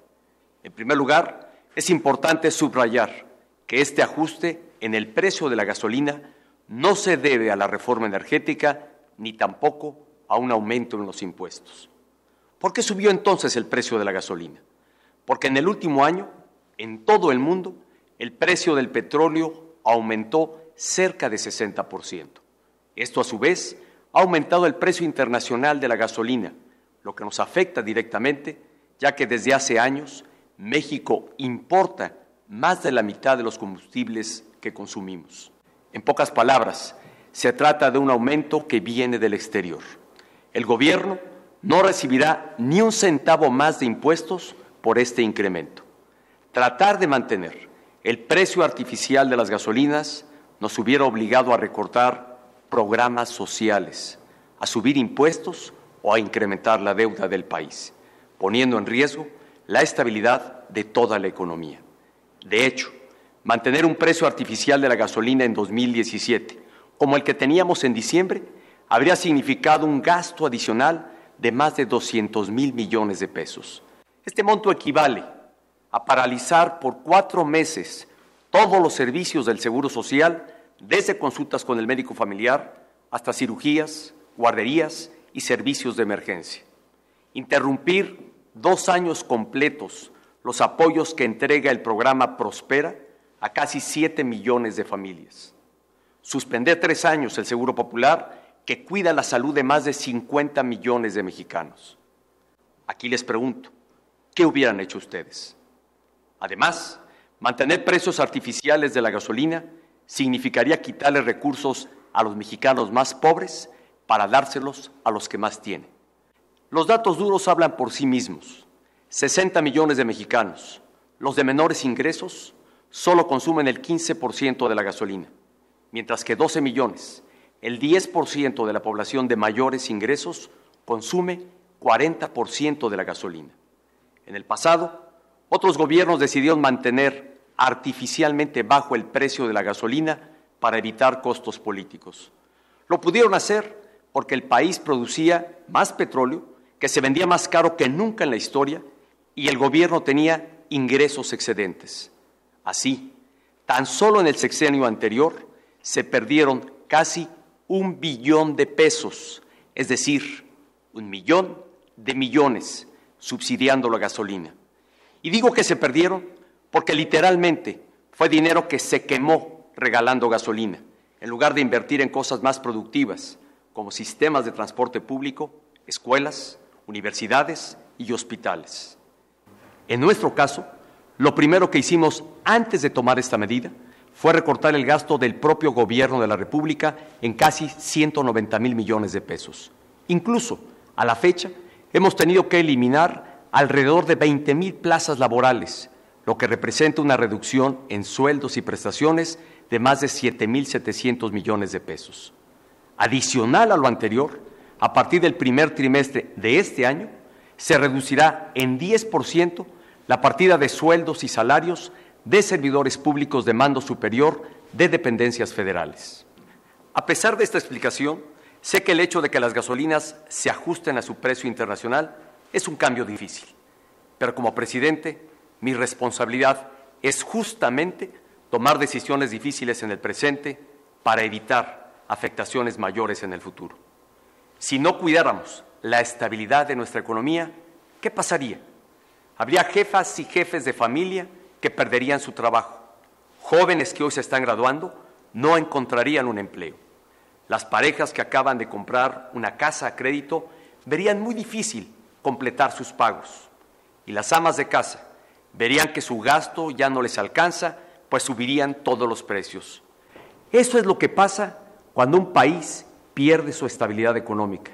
Las familias, sobre todo las de menores ingresos, acaban siendo profundamente afectadas y para evitarlo es que hoy el gobierno está tomando decisiones difíciles.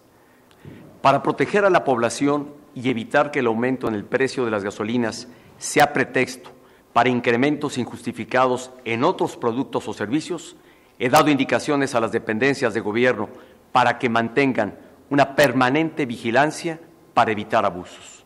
Además, el Gobierno de la República está dialogando con los sectores productivos para diseñar un paquete de medidas que apoye la economía de las familias, fomente la inversión y promueva el empleo. El otro reto que deberemos enfrentar en 2017 es el de construir una relación positiva con el nuevo gobierno de los Estados Unidos. Refrendaremos los sentimientos de amistad del pueblo de México con el pueblo norteamericano y trabajaremos con toda decisión para mantener y fortalecer las relaciones económicas, culturales y familiares entre los dos países. México sabrá defender y asegurar el respeto y el reconocimiento internacional que se ha ganado en el mundo.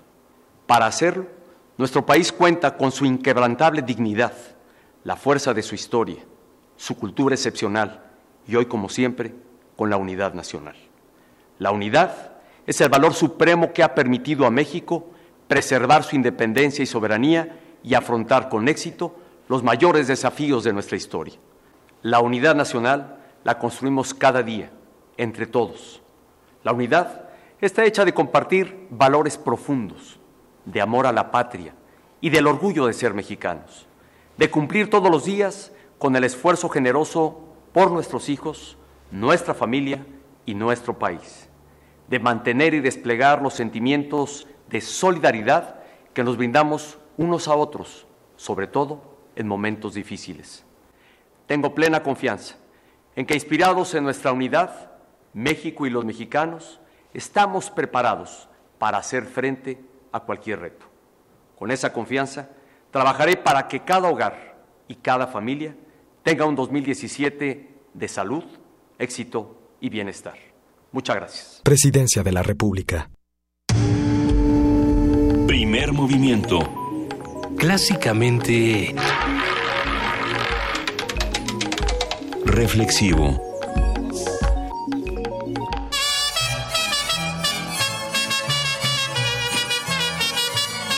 ¡Ah, diablo de viejas estas tan interesadotas! Pero eso sí.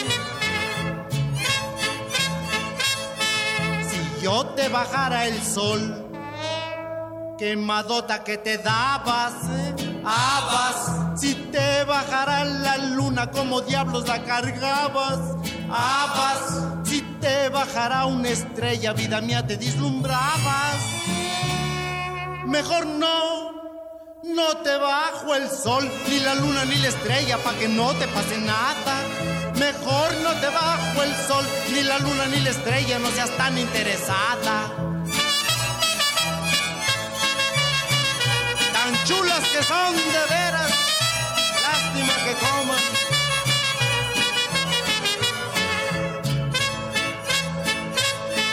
Si a ti te ofreciera el mar, yo te apuesto que te ahogabas. Habas, si te ofreciera un millón la manota que estirabas. Habas, si te llevo a Nueva York, de seguro ahí me dejabas. Mejor no, no te ofrezco el mar, ni el millón ni Nueva York, pa' que no te pase nada.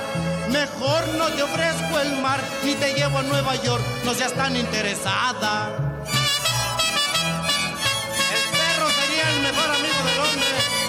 Perro no tiene.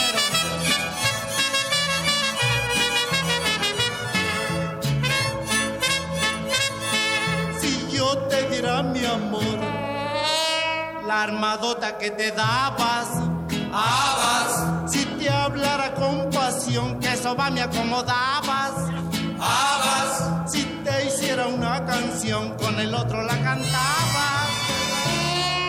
Mejor no, no te doy pa' que no me pase nada. Mejor no te doy mi amor, y les digo al vacilón, tú eres muy interesada. Abas, abas, abas. Nota Nacional. Tras la entrada en vigor del aumento a la gasolina y el diésel, este domingo 1 de enero han surgido diversos cuestionamientos sobre la explicación y justificación a los nuevos precios. El martes, José Antonio Meade, secretario de Hacienda y Crédito Público, explicó vía Twitter las razones y los beneficios que traerá en el mediano plazo el ajuste en el precio de los combustibles. El funcionario aseguró que la necesidad de este ajuste responde a que los precios mundiales del petróleo subieron. Mid fue cuestionado sobre por qué en México no hay seguridad, infraestructura y carreteras de calidad como en otros países, a lo que el titular de Hacienda expuso que mantener los precios de gasolina aparentemente bajos impidió invertir en esas y otras infraestructuras. De la corrupción no dijo nada. Por su parte, el presidente Enrique Peña Nieto justificó el aumento de los combustibles y afirmó que los incrementos, algunos de hasta 20%, fueron necesarios, por lo que pidió comprensión a la sociedad mexicana. Hoy conversaremos sobre la justificación del aumento de los combustibles, sus causas, consecuencias y posibles líneas de acción, razones, sin razones y demás cosas con la doctora Rocío Vargas, especialista en el sector energético del Centro de Investigaciones sobre América del Norte, el CISAN de la Universidad Nacional Autónoma de México. Y le agradecemos muchísimo que esté con nosotros esta mañana y le deseamos un gran año nuevo y una... Eh, y un venturoso inicio. Sí, un venturoso inicio. Eh, doctora Rocío Vargas, muchísimas gracias por estar con nosotros. ¿Cómo, cómo vio estos aumentos desde su cubículo? Sí, gracias a ustedes por la invitación. Eh, buenos días al público de Radio UNAM. eh, sí, aprecio mucho la oportunidad de dar algunas, digamos, razones estructurales y coyunturales de este aumento, porque creo que, bueno, se está imponiendo una verdad simplemente por un, una situación de autoridad y de poder, ¿no? Que en realidad no tiene que ver con un proceso mucho, mucho más amplio y más complejo. En breve, yo diría que este, este problema de escasez y de aumento del precio de los combustibles es resultado de la implementación de la reforma energética con la cual transitamos a un régimen de mercado, es decir, a un modelo liberal de comercio. A la par que hay un desplazamiento del estado de la industria de los hidrocarburos, en este caso de la refinación. En esto es muy importante ir al fundamento de que la base de esto son las modificaciones constitucionales que se realizaron en la reforma energética y que establecen que las actividades de transformación, transporte, distribución, almacenamiento y comercialización de productos derivados dejan de ser estratégicas y exclusivas del Estado. Es decir, con esto, eh, la, la, reforma energética privatiza la refinación y la venta de gasolina. Inclusive, esta cuestión de la liberalización que nosotros estamos viendo con la libre importación de las gasolinas, pues quedó también establecido como parte de la reforma energética. Inclusive quedaron fechas establecidas, ¿sí? El 2018 para la liberalización de este comercio. Ahora, lo que vemos es que se adelantó un año esta liberalización por razones de tipo electoral, porque en 2018 pues vamos a tener elecciones y los partidos eh, PRI, PAN, sobre todo, no querían pagar el costo político. Además, se estableció como meta desde la reforma que en el 2020 eh, se culmina el objetivo, uno de los objetivos fundamentales de este proceso de liberalización, que era la homologación de los precios nacionales a los internacionales. Ahora, este es, digamos, eh, el régimen de mercado justamente para favorecer el comercio energético en América del Norte, ¿no? Por tanto, no es un problema de haber adelantado, de un mal diseño, sino este es parte de este proceso de integración en donde la refinación y la venta de gasolinas son un extraordinario negocio, ¿sí? Eso es el punto este que justamente pues se dejará en manos privados. En el caso de las importaciones a 10 empresas, sobre todo extranjeras, que representan un negocio de 500 millones de pesos al año. Ahora, hay razones de tipo coyuntural que es importante saber y esto tiene que ver con la con que la producción nacional y la importación han sido insuficientes. Es decir, no no eh, ha sido este como se esperaba este proceso de, de incorporación del sector privado a esta actividad y entonces bueno hay problemas de abasto pero es importante saber que en la cuestión de la producción, el mismo gobierno ha eh, relegado a Pemex a que solamente utilice entre el 37 y 41% de su capacidad de producción. Es decir, tenemos las refinerías, pero no se está utilizando al 100%. ¿Por qué? Porque es deliberado el desplazamiento de Pemex dentro de esta actividad productiva. Pero además eh, se le ha relegado a que este a que realice las importaciones que otrora pues estaba a cargo fundamentalmente como empresa este digamos eh, como servicio público no entonces además hay un eh, problema de infraestructura para transportar y distribuir combustibles. Sobre todo esto pues va a ser una cuestión crítica en todo este esquema de regionalización que está imponiendo la CRE no la Comisión Reguladora de Energía. Y, pero bueno sobre por no hablar todo, de el las problema déjame- nada más termino con esto sí. el problema fundamental eh, sobre todo para el caso de las alzas de precios, es que se impone un alto precio para hacer atractivo el negocio de la importación, de la distribución y de venta de gasolina. Es decir, se hace el negocio para que los privados entren a participar en esta actividad. Se les pone un margen de ganancia altísimo para que sea atractivo y le entren, ¿no? Entonces, bueno, ¿tu pregunta?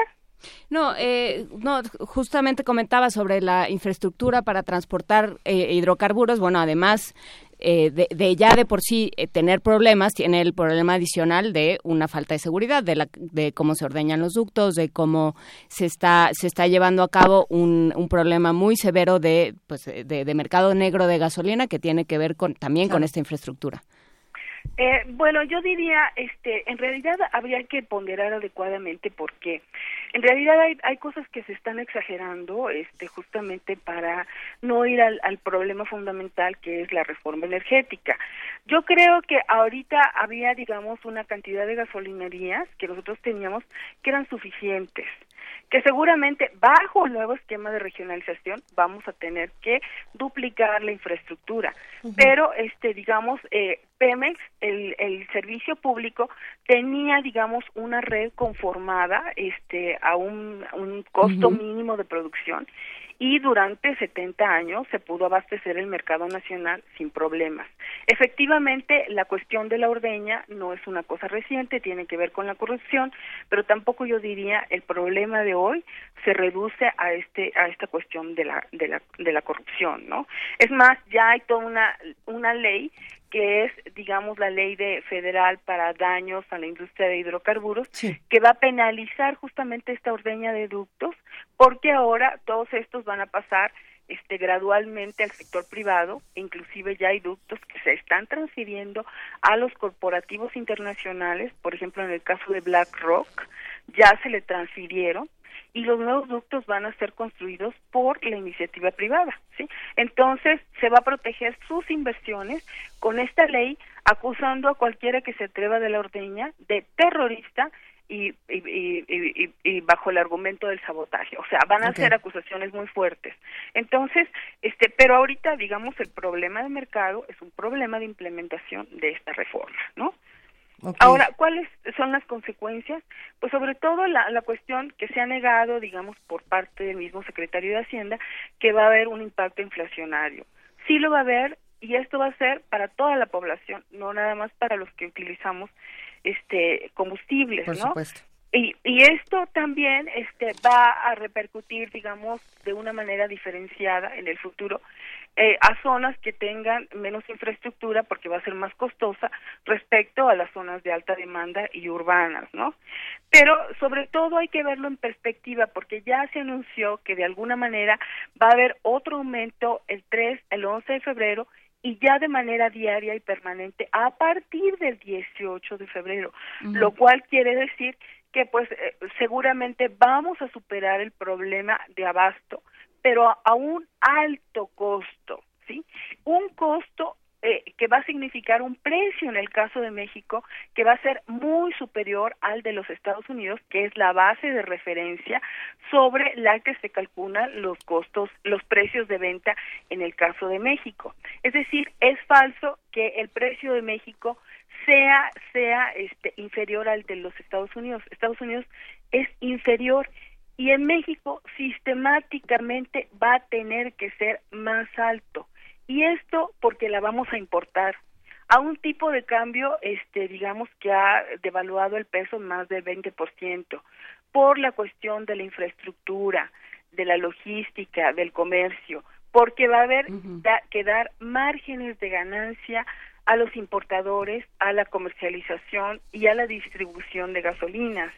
Y además, yo estimo que algo que no se ha contemplado, pero que también en perspectiva es un riesgo, es que los precios de referencia de los Estados Unidos, sobre todo de la costa del Golfo, correspondientes a lo que se llama el PAD 3, van a tener cada vez más una composición de altos costos de producción por el tight oil, que eh, va a ser una producción cada vez más importante y que se va a la industria de refinación.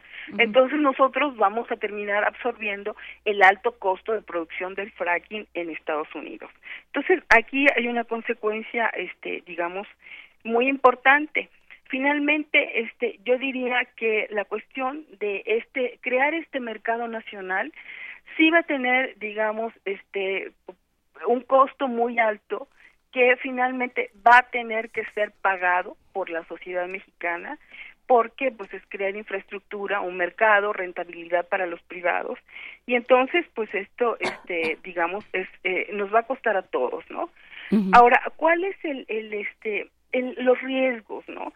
Creo que esto es importante porque aquí se parte el supuesto de que con duplicar las gasolinerías se eh, logra superar un problema de seguridad energética. Dicen, vamos a tener bastante gasolina, pero en realidad el problema no está ahí. El problema realmente de seguridad energética en este caso, en este esquema, está en la dependencia de las importaciones, ¿sí? El mayor riesgo justamente es depender de los abastecimientos foráneos y cualquier índice de seguridad energética es lo primero que mide porque hay una vulnerabilidad del país ante los suministros, ante la salsa de precio y sobre todo tiene que ver con una estructura productiva y con un alto grado de dependencia como ha llegado México en el caso de las gasolinas importadas que ya constituyen pues el más o menos el 60% respecto del consumo nacional total, ¿no? Entonces, este es el verdadero problema que ni siquiera ni siquiera se ha contemplado. Entonces, bueno, este aquí en lo que me mencionabas de, de qué líneas de acción, pues está, digamos, eh, así como para poner un curita, está la idea de, de, tener este, eh, quitar este precio de referencia máximo, porque se estableció una banda de precios en donde se está utilizando el precio máximo justamente para permitir un alto margen de ganancias a los que entren a este negocio. Pero en realidad, si uno ve todas las implicaciones que va a tener la reforma energética. La verdadera solución tendría que ser dar marcha atrás a la reforma energética porque las implicaciones van mucho más allá de los precios de las gasolinas, porque va a significar pérdida de soberanía energética, control territorial, pérdida que vamos a continuar viendo de la renta petrolera. Es decir, el problema ahorita de ingresos no solamente tiene que ver con los altos o bajos precios del petróleo y con la caída de la producción, hay una pérdida de la renta petrolera, hay una fuga de, de ganancias porque muchos de estos corporativos son extranjeros, entonces pues ellos inclusive bajo el Telecán tienen el derecho a repatriación de ganancias hay un desmantelamiento de la industria nacional y una imposición de un esquema de seguridad, es decir, un esquema policíaco, este, militar justamente para proteger todas las inversiones extranjeras, que es lo que se está imponiendo en México, inclusive con esta propuesta de seguridad interna. Mucho tiene el objetivo justamente de desalentar la oposición y proteger a las inversiones extranjeras. Pérdida de dominio eminente, esto ayer lo encontré de una manera muy interesante porque justamente la designación de Videgaray ya se está manejando como la posibilidad de la intervención del señor Trump en las próximas elecciones nacionales. Es decir, mayor injerencia de Washington en las decisiones nacionales a nivel electoral, que no es poca ya la, la intervención, pero digamos este podemos pasar a un control absolutamente total no entonces esto esto es un riesgo muy grande no ahora cómo cómo queda Pemex este para terminar en esto y si hay preguntas no en realidad este el, el objetivo de la reforma y eso hay que tenerlo muy claro en al analizar las que las leyes que constituyen la reforma es quitarle el papel productivo, es decir, de ser el operador. Además, se le despoja, y eso lo hemos visto con las licitaciones, de reservas, ¿sí? Petroleras, de presupuesto para inversión por la cuestión, digamos, de los problemas financieros del gobierno federal. Se mantiene el régimen fiscal confiscatorio para Pemex y se le pone una desventaja fiscal respecto a las empresas extranjeras, sobre todo transnacionales, que están entrando a las actividades de exploración y explotación. Inclusive bajo el mismo tipo de contratos, Pemex está en desventaja fiscal.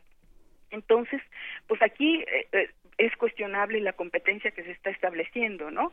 Pero además yo creo que hay que ver ahorita, y es muy importante que la gente sepa, que en realidad Pemex ha dejado de ser la empresa, el organismo público descentralizado, que proporcionaba un servicio público. Y esto es importante porque a Pemex se le está dando el papel justamente para cubrir, digamos, situaciones de crisis eh, eh, como en estos momentos. Es decir, Pemex tiene la culpa de que no haya gasolinerías, es que no ha pagado, es que no suministra, pero en realidad en la reforma energética ha quedado, eh, digamos, establecido el desplazamiento de Pemex como una empresa, digamos, pública que garantizaba la seguridad energética de este país y el abasto a, precio bajo, ¿no? Entonces, este, la realidad es que Pemex está en un proceso gradual de liquidación, ¿sí? Entonces, lo vamos a ver en el tiempo. Ahorita todavía sigue siendo útil por la cuestión del endeudamiento, por hacer frente, por dar una legitimidad, digamos, a la incorporación de todo este sector privado, sobre todo extranjero. Entonces, bueno, es la imagen, ¿no? Pero en realidad eh, la reforma energética en sus bases jurídicas y legales ya eh, está el diseño para la liquidación de Pemex, ¿sí? Entonces, bueno, no sé si hay preguntas. Eh, no, pensando en, en, cómo se enmarca esto en la reforma energética, porque lo primero en lo que hizo énfasis el presidente en su mensaje de ayer fue esto no es una consecuencia de la reforma energética y usted, maestra Rocío Vargas, empieza diciendo, ah, doctora Rocío Vargas, empieza diciendo eh, sí, sí tiene que ver con la reforma energética. ¿Qué, qué, de qué nos estamos perdiendo aquí? Pues mira, yo creo que habría que ver que en realidad, digamos, las declaraciones del señor Peña Nieto siempre, digamos, se han impuesto como una verdad simplemente por un proceso de autoridad. Es decir, pues digo, no es cualquier persona y cualquier cosa que diga, eh, pues eh, todo mundo tiende a, a considerar que hay una verdad o que este pues así es el, el, proyecto del gobierno no pero yo creo que ya ha habido muestras claras por ejemplo en las diferentes declaraciones que se ha hecho de que no iban a subir los precios de los combustibles sí entonces yo tengo ahí desde el 2012 2015 2016 un montón de declaraciones contundentes de que los precios de los combustibles no iban a subir y ahí está la evidencia ahora en esto este, yo creo que es una salida eh, del gobierno porque en realidad lo que se quiere proteger es la reforma energética, ¿sí? Y aquí, digamos, este, por eso es que yo me fui a la cuestión constitucional y a este proceso de integración con América del Norte, que es algo, este, digamos, que es el modelo energético al que nos vamos incrustando, que es un proceso muy fuerte y que va mucho más allá de las cuestiones coyunturales, ¿no? Es decir, ahorita estamos diciendo de que no, para no dejar de proveer de medicinas al seguro social, entonces hay que aumentar estos precios. En realidad, estos precios están variando ya bajo un objetivo de régimen de mercado de libre comercio. Y en esto hay que analizar la cuestión estructural de cómo nos estamos integrando a América del Norte, cómo se está imponiendo este modelo económico en México que tiende a todo el liberalismo y la liberalización.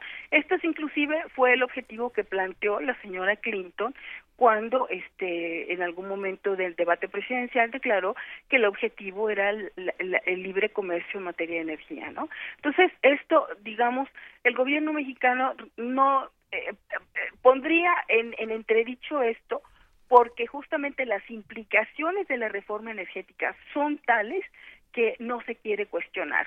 Inclusive muchos de los actores están por por este efectos secundarios, no, que si es un problema de impuestos, entonces hay que eh, quitarlos parte del IEPS que se cobra las gasolinas, no, que es un problema del precio máximo, porque los partidos políticos que aprobaron esta reforma no van a no van a querer pagar el costo político de decir esta reforma este eh, pues trae consecuencias sociales.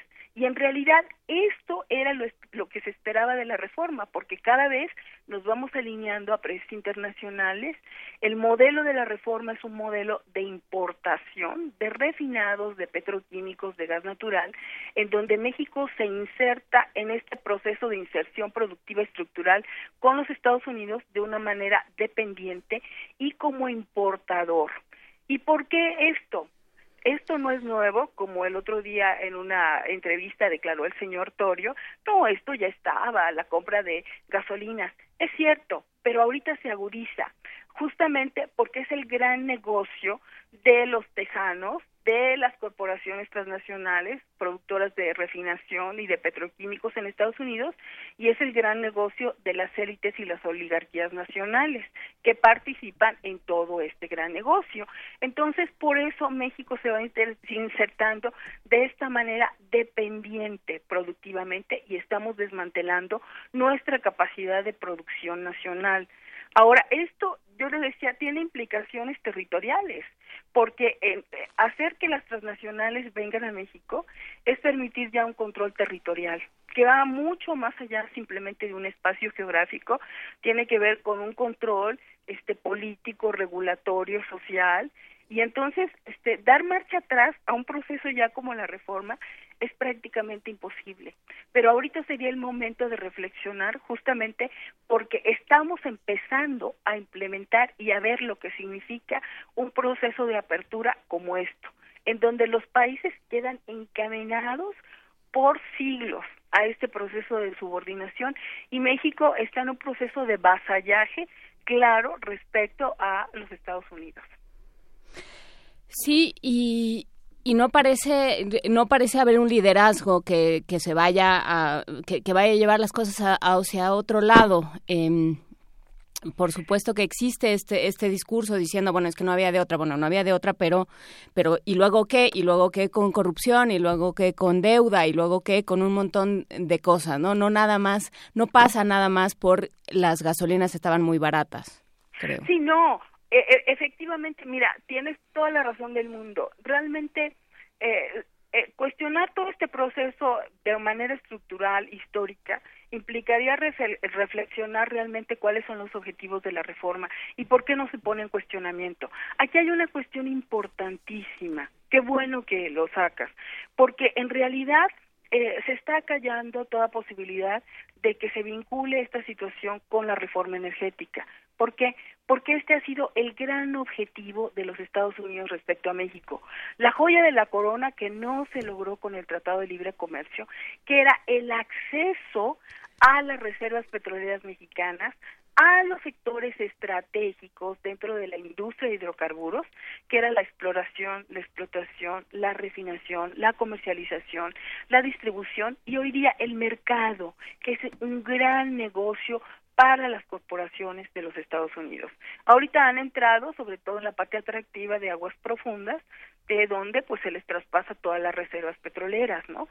Por ejemplo, para ponerte un ejemplo de cómo esto es tan importante para Estados Unidos, el señor Trump está cuestionando el Tratado de Libre Comercio porque, bueno, ayer vimos que le impide o va a tener eh, un alto costo este las empresas que se quieran venir a México.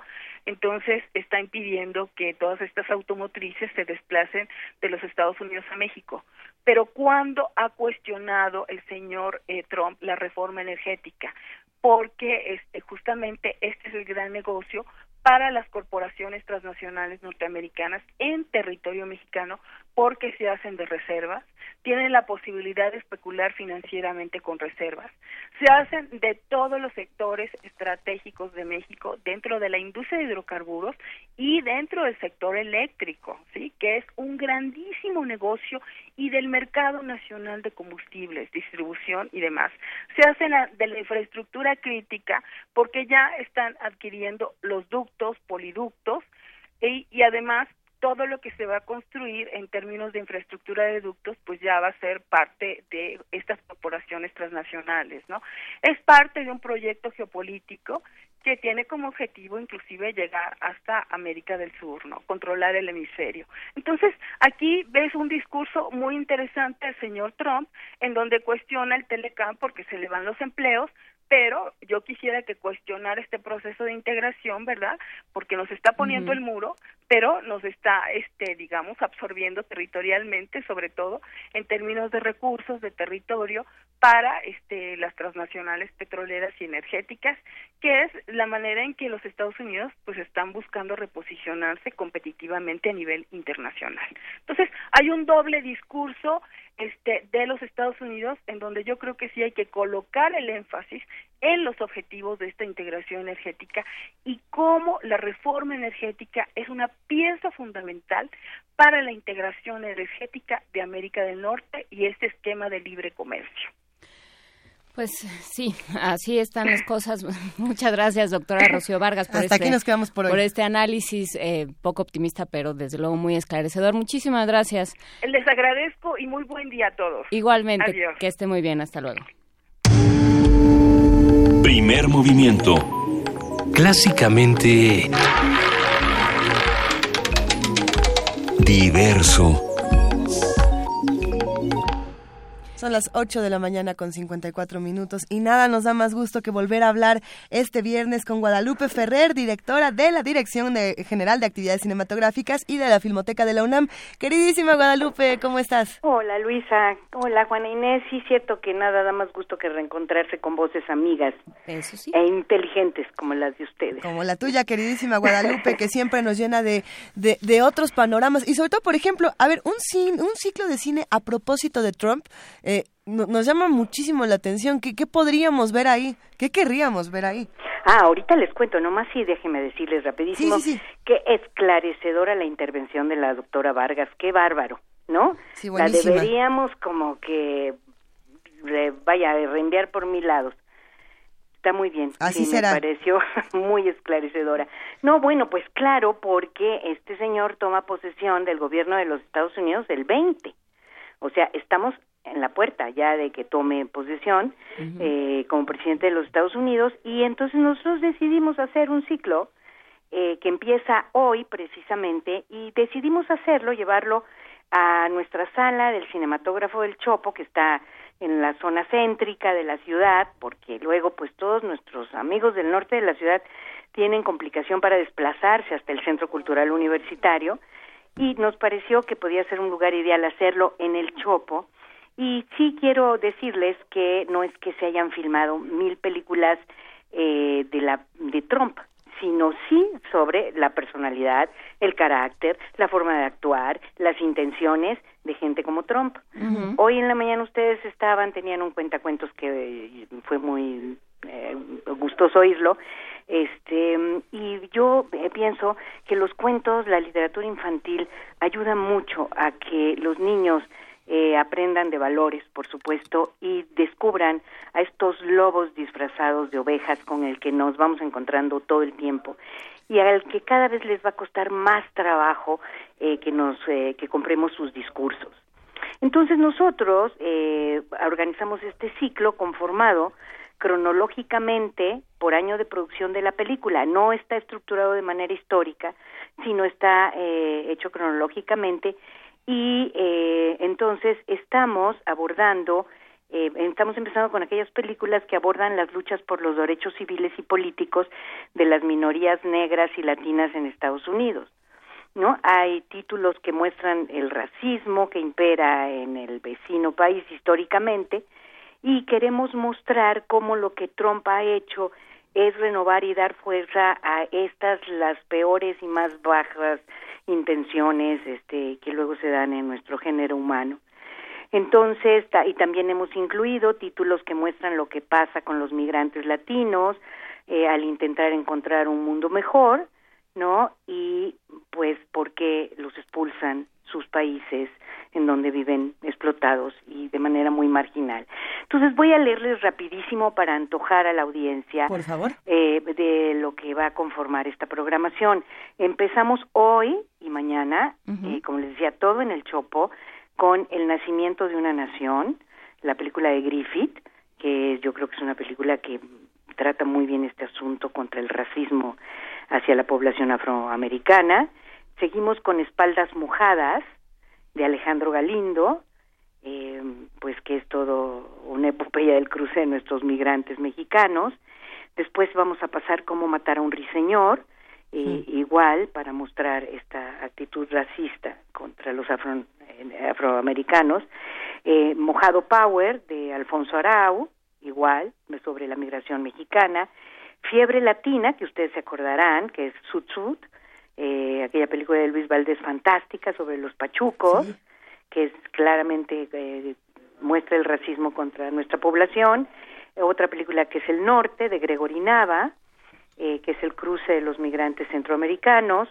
eh, la clásica Mississippi en llamas sobre la lucha por los derechos civiles, la elección, eh, poder participar en las elecciones eh, para la población afroamericana, con ganas de triunfar, que es esta película de Ramón Menéndez, donde hay todo una, un trabajo para devolver la autoestima a los latinos que están allá, Malcolm X, de Spike Lee, que tiene que ver también con la lucha de los derechos civiles y políticos de la población afroamericana, Historia Americana X, es esta de Kay, ya te van quedando más cercanas, ¿verdad, Luisa? Poco a poquito, pero no te creas, Guadalupe, la verdad es que sí, he visto casi todas las que estás diciendo y me emociona muchísimo verlas ahora en pantalla grande. No, claro, les leo rapidísimo porque veo que se me acaba el tiempo, pero sigue Un Día Sin Mexicanos, de Sergio Arau, Van Buslet, eh, de Spike Lee también, y luego ya entrando a febrero, entramos con eh, Santana Americano Yo, de James Olmos, una vida mejor de Chris Wells,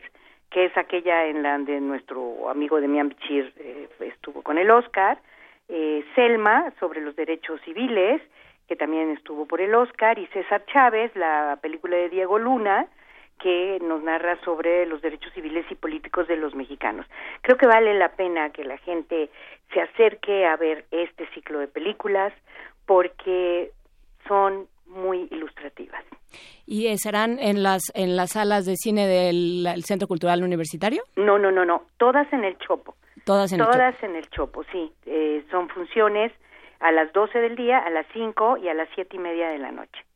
¿No? Aquí tenemos todo el programa eh, de lo que se está haciendo en la Filmoteca, no solamente para hacer la invitación a, este, este maratón, bueno, a este ciclo que va a estar increíble, sino a todo lo que se está haciendo también en la Sala Julio Bracho, en la Sala José Revueltas, en la Carlos Monsiváis, por supuesto en el Cinematógrafo del Chopo y hasta en el Cineclub Casa del Lago. Ahora sí van a estar armadísimos este año, querida Guadalupe. Así es, pero mira, eh, sobre, regresando al tema de Trump, yo ya hablé mucho sobre las condiciones socioeconómicas que produjeron la situación en Estados Unidos, a las que yo le atribuyo que estas películas que muestran muy claramente esta pérdida de capacidad del ingreso de la población, del obrero blanco, todo lo que nos muestra la crisis del 2008, este ciclo está muy enfocado a las minorías raciales y a la forma en la que han sido maltratados.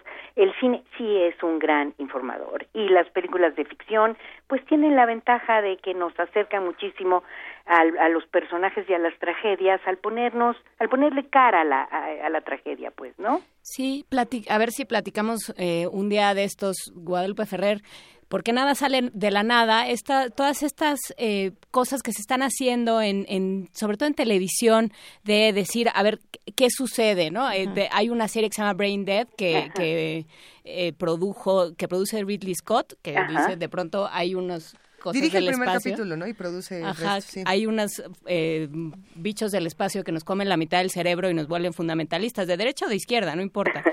Eh, está también la versión de televisión del hombre en el castillo de Philip K. Dick. Hay un montón de cosas ahí que están apuntando a, a ver, que, eh, cómo nos estamos relacionando con el otro, cómo nos estamos entendiendo, qué estamos entendiendo por bienestar y por, por yo estar bien y el otro no me importa, ¿no? Entonces todo esto ahí está y nada sale de la nada. Eh, el cine, la tele, la literatura son reflejos de todo esto. Lo que también te va mostrando es cómo empiezas a dejar de tener esa posibilidad de decir eh, yo me defiendo, yo mientras yo esté bien, porque te empiezas a convertir en parte del paisaje, ¿no?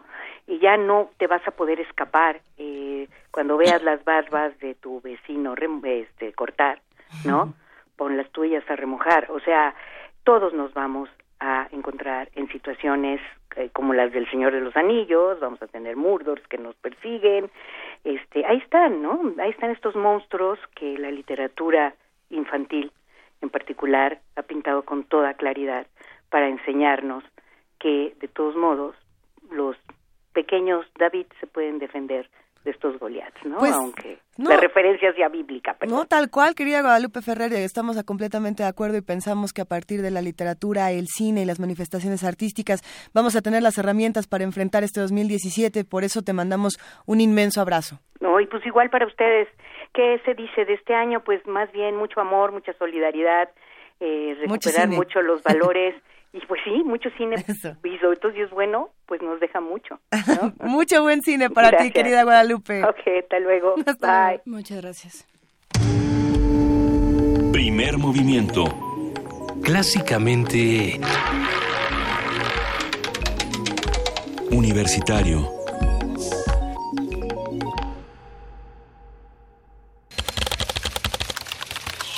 informativo.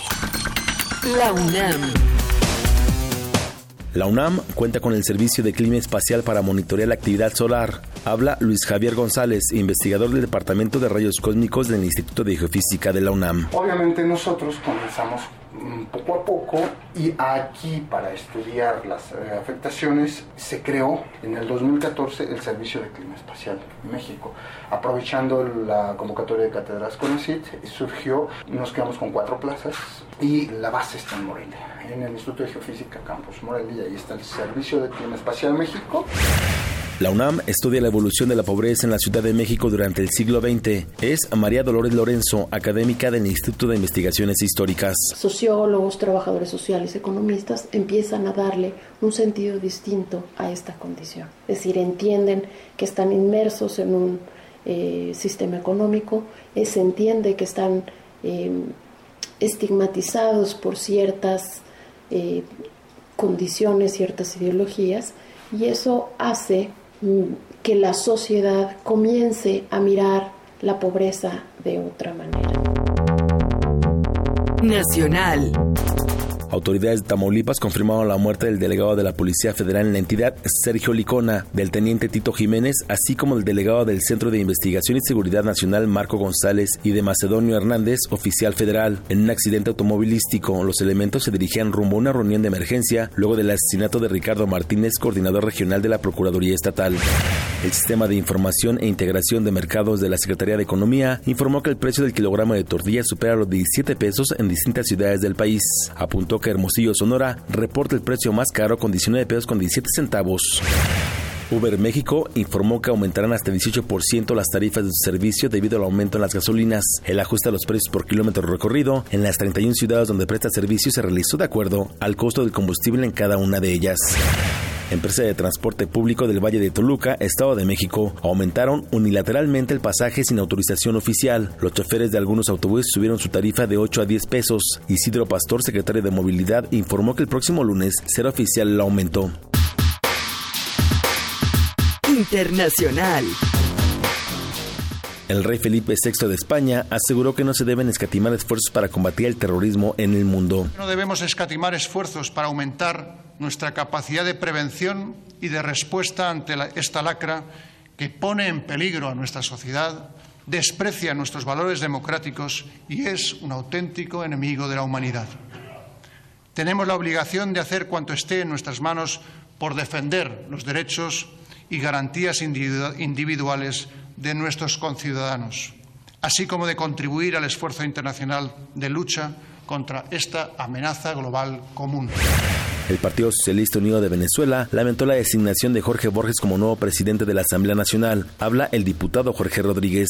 Nosotros ojalá aspirábamos, veníamos a esta sesión eh, con la esperanza de que cumpliera su palabra, con la esperanza de que efectivamente cambiara eh, la actitud grosera, prepotente, eh, conflictiva. Sin embargo, al escuchar su discurso, pareciera que esa silla del presidio de la Asamblea Nacional inmediatamente activa las ganas, la necesidad de ser candidato presidencial. Hasta aquí la información. Buenos días. Radio UNAM. Clásicamente informativa. La 38 Feria Internacional del Libro del Palacio de Minería convoca a estudiantes o recién egresados de la UNAM a formar parte de su grupo de becarios en actividades culturales. Buscamos iniciativa, excelente comunicación y facilidad para trabajar en equipo. Se ofrece remuneración económica. Entra a filminería.unam.mx y consulta las bases. La junta, la junta. Ya casi llego. Ya no llegué. ¡Espere! ¡Por favor! Aquí, aquí está mi boleto. Lo siento, joven. Ya no puede pasar. ¡No! Hola, amiguis. Hola, Tere. Ya nos tenemos que ir. Nos vemos. Bueno, tomaré mi café sola. No te quedes fuera. Si tu INE no tiene un 18 en los recuadros de atrás, ya no es vigente y tienes que renovarla. Si no tiene números, checa su vigencia en la parte de enfrente. Ahora que renové mi INE, soy parte de las decisiones del país. Instituto Nacional Electoral, INE. Las mayores producciones operísticas en el recinto cultural más importante de Nueva York desde la comodidad de tu universidad. En vivo, desde el Met de Nueva York, temporada 2016-2017, en el Teatro Juan Ruiz de Alarcón del Centro Cultural Universitario. Consulta la cartelera en www.cultura.unam.mx, diagonal arte en pantalla. Una experiencia musical importada en el acto. Radio UNAM y Cultura UNAM invitan.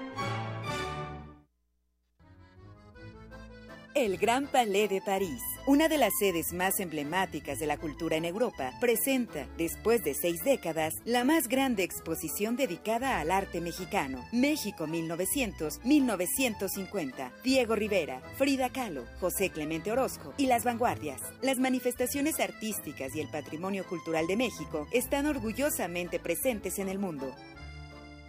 Secretaría de Cultura, Gobierno de la República. Búscanos en redes sociales, en Facebook como Primer Movimiento UNAM y en Twitter como P Movimiento o escríbenos un correo a primermovimientounam@gmail.com. Hagamos comunidad.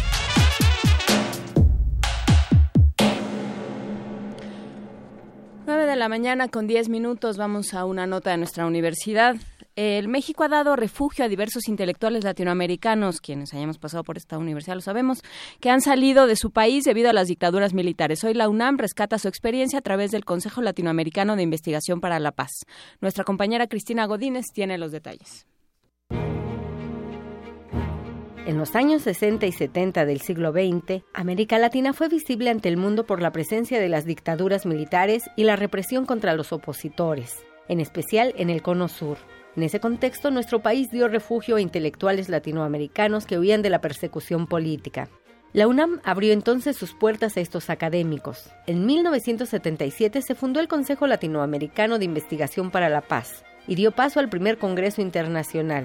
Escuchemos a la doctora Úrsula Oswald Spring, investigadora del Centro Regional de Investigaciones Multidisciplinarias de la UNAM y coordinadora del evento proponemos como tema nuevos riesgos socioambientales para la paz y los derechos humanos en América Latina y el Caribe. Y tenemos interesantes conferencias magistrales, entre los cuales viene el rector de la Universidad de La Paz en Costa Rica, el doctor Francisco Rojas, viene el eh, director de la Universidad Interamericano, el doctor Nilson de Paula Pires de Brasil, tenemos la conferencia magistral de lujo del doctor Pablo González Casanova, quien va a hablar sobre la búsqueda de la paz en la sociedad del conocimiento y del desconocimiento. Y tendríamos la conferencia magistral de Howard Richard de Chile y de Estados Unidos sobre globalización alternativa.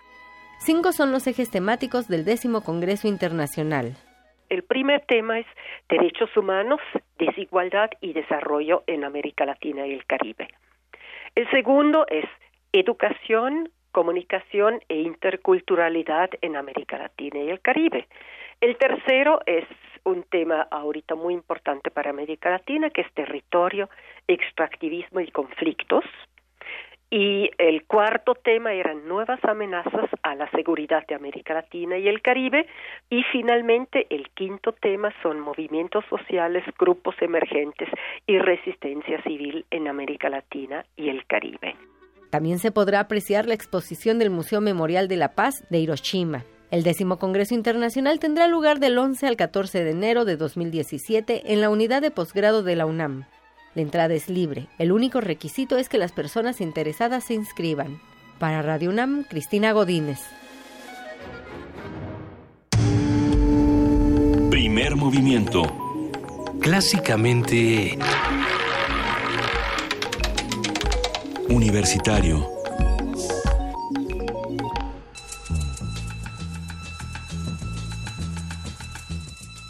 Es hora de poesía necesaria.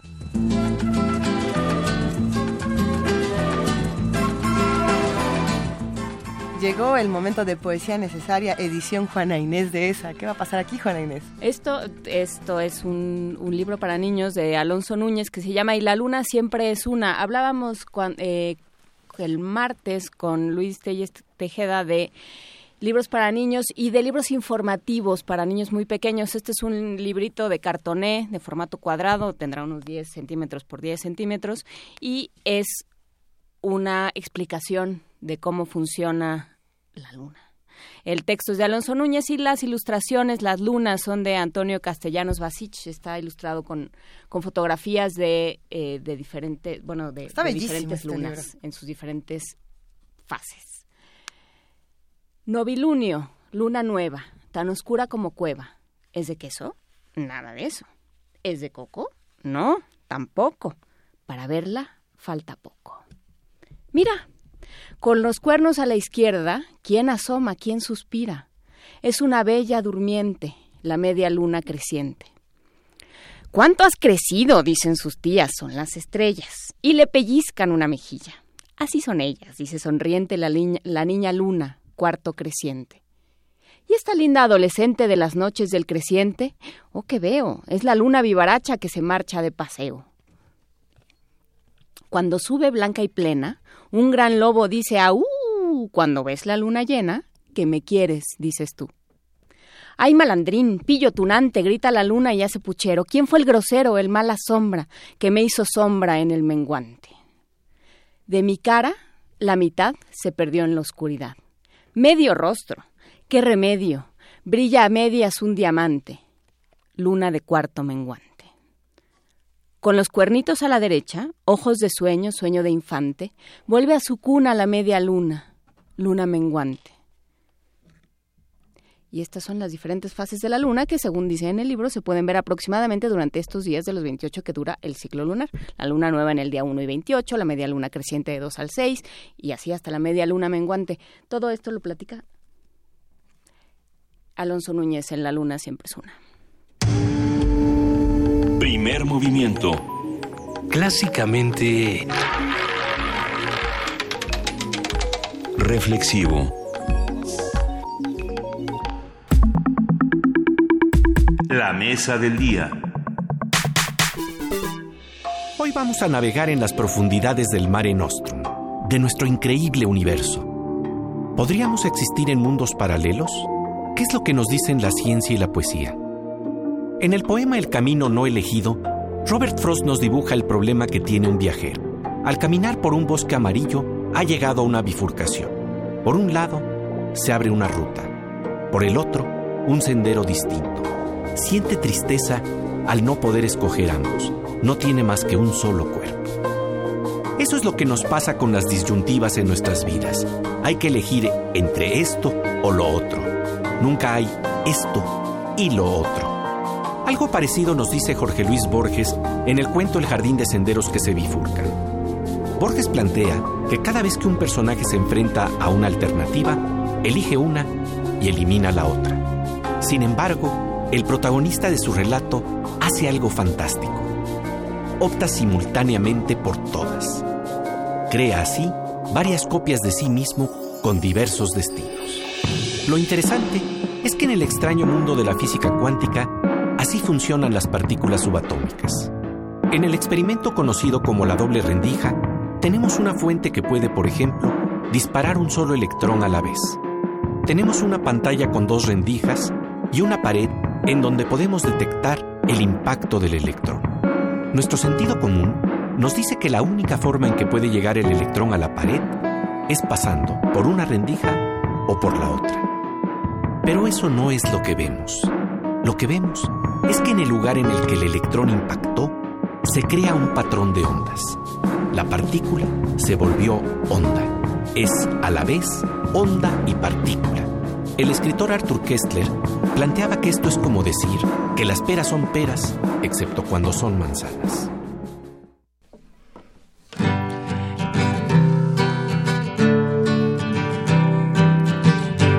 El pensamiento es un mar y estamos justo a la orilla.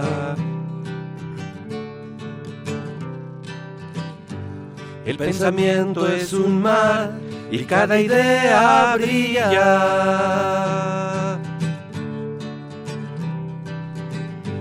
Esta galaxia que soy, este universo que somos. Ese jardín de senderos que se bifurcan hasta hoy, que se bifurcan hasta hoy. Mare nostrum, nostrum, nostrum. Mare nostrum, nostrum, nostrum. Universo ha cambiado, no ha sido larga la espera. Un día la tierra era plana y luego se hizo una esfera. Un día todo giraba alrededor de nosotros. Y ahora andamos perdidos en el espejo de otros, en el espejo de otros. Mare nostrum, nostrum, nostrum. Mare nostrum, nostrum, nostrum. Cada palabra es la sombra de un árbol que no se nombra. Cada metáfora y fórmula, voces del alma funámbula, voces del alma funámbula. La ciencia de la poesía y la poesía de la ciencia.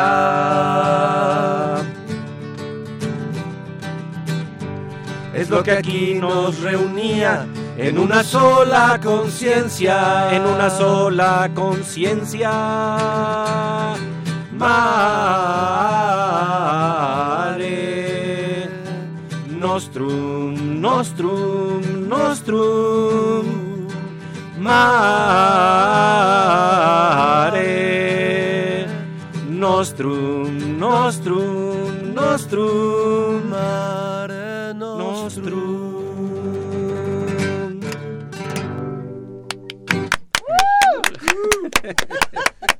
Llegaron los Reyes Magos, señoras y señores. Ya llegaron los Reyes Magos a la cabina de Radio UNAM de primer movimiento. Vamos a presentarlos como se merecen. El artista Fernando Rivera Calderón desarrolló un nuevo género musical denominado ranchero galáctico o vernáculo cuántico. Surgió a partir de- del Mare Nostrum, esto que acabamos de escuchar, proyecto de divulgación de la ciencia y las artes apoyado por el CONACIT.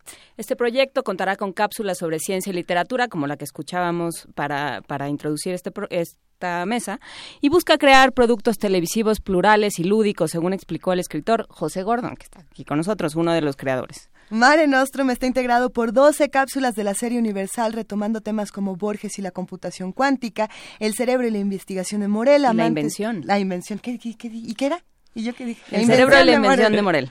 Amantes del sol en la ciencia y la poesía, brisnas de luz en la noche cósmica, un mundo con 11 dimensiones y la teoría de cuerdas y música de la materia. Mm. Conversaremos ah. con Fernando Rivera Calderón y José Gordon, a quienes acaban de escuchar en todo su salvaje esplendor en esta, en esta cabina, sobre este proyecto, sobre la ciencia, la poesía y la necesidad de explicarnos el mundo desde, desde diferentes lugares y desde diferentes formas y la, la forma en la que nos ha cambiado el universo, ¿no? Pepe y, y Fernando, cómo nos ha es, eh, estaba oyendo la canción, ¿no? Esta galaxia que soy, este universo que somos, este universo del cual éramos el centro, ya no somos, ya no entendemos si estamos aquí y, al mi- eh, y estamos en otro lado al mismo tiempo, si Peña Nieto en otro lado es un premio Nobel, Dicen que hay un universo paralelo donde Peña Nieto es un gran presidente. donde lo vemos y nos cae bien, en una de esas. Pero bueno, ¿de dónde sale Mare Nostrum? Bueno, este es un, Gordon. es un proyecto impulsado por CONACIT. Que hemos desarrollado junto con Luis Cabrera como director artístico. Son unas cápsulas de video de dos minutos a cuatro minutos que se van a estar presentando en diferentes televisoras públicas, también en diferentes televisoras de toda América Latina a partir del mes de junio. Y la idea precisamente es abrirnos a los nuevos paradigmas de ciencia y arte que siempre nos abren la mirada y nos permiten además correlacionar mundos y ponernos al día también en cuanto a las ideas que pueden transformar las cosas. Hoy que estamos sumidos precisamente en una sensación de que no podemos, sentimos que no podemos salir, justamente lo que tenemos que buscar son los referentes de inteligencia, de creatividad y de imaginación que están presentes en la ciencia y el arte para escaparnos de la prisión en donde estamos. Eh, la tecnología que puede desarrollarse, por ejemplo, en términos de energía solar, en términos de eh, computación cuántica, habla de nuevos horizontes que pueden ser desarrollados aquí en México y una de las cosas que queremos es voltear los ojos para ver lo que están haciendo nuestros grandes científicos porque precisamente eso es lo que nos da salidas en un mundo en donde las soluciones que estamos buscando están completamente eh, jugando a lo mismo. Lo decía muy bien Abraham Maslow, cuando nuestro único instrumento es un martillo, todo lo vemos en forma de clavos. Y lo que necesitamos precisamente es una frescura de ideas, jóvenes que tengan otros horizontes y que puedan ver precisamente los caminos de salida de los problemas que vive nuestra sociedad. Fernando Rivera Calderón, ¿cómo entras tú a este proyecto con tu ranchero galáctico y vernáculo cuántico? bueno, yo soy un, eh, también como, como Pepe pues soy un buscador también de, de nuevas preguntas más que nuevas respuestas, porque sí creo que como dices, eh, estamos en un momento donde creímos haber entendido cierta clase de cosas y de pronto ya nos cambiaron las preguntas, nos cambiaron las respuestas, cambiaron los que preguntaban y cambiaron los que responden también. Entonces yo creo que eh, a veces es, es eh, necesario más que explicarse el mundo, empezar a desentenderlo. Es decir, de, deshacer, de construir, por decirlo en una palabra más académica, esta trama de, de, conceptos y de, y de ideas que tenemos preestablecidas sobre las cosas y realmente aprender a, a, renombrar el mundo y a resignificarlo y a reentenderlo. Creo que es parte del trabajo que hacen los científicos, pero creo que también es parte del trabajo que hacen los escritores y los poetas y los músicos. Y en ese camino, donde Pepe y yo ya éramos muy buenos amigos en esta galaxia tan lejana, pues eh, un día se dio la, la, sincronía de ponernos a cantar sobre estos temas de ciencia que nos apasionan. Y pues de pronto ya estaba subido yo ahí en un escenario del CONACID cantándole a, chavos y, adolescentes en una experiencia que además ha sido muy gozosa, la tuvimos en la Feria de Guadalajara. Y bueno, pues ahora nos presentamos como el dueto cósmico, cuántico. este, hacemos presentaciones, este, bodas, 15 años, y, regalos de, reyes también. Oye, pero me llama muchísimo la atención pensar, si nosotros lo que tenemos que hacer es nuevas preguntas, ¿cuáles son las nuevas preguntas que los jóvenes se hacen y que los demás no escuchamos? Porque ellos tienen muchísimas preguntas y dedicarles eh, toda, toda esta información y todo este, eh, toda esta pasión no es fácil si no estamos tampoco entendiendo lo que ellos necesitan, ¿no? No lo sé. Yo, yo pienso que tienes razón y que justamente en este marco hay una, un planteamiento que hizo Sam Pitroda, que fue uno de los fundadores de las telecomunicaciones en la India, que decía justamente que uno de los problemas que tenemos es que hay una mentalidad del siglo XIX, procesos del siglo XX y necesidades del siglo XXI. Esas son las preguntas, las del siglo XXI. ¿Qué hacemos? ¿Cómo nos vamos a, a, comunicar? ¿Cómo nos vamos a entender? Porque ese es uno de los problemas que tenemos hoy en día.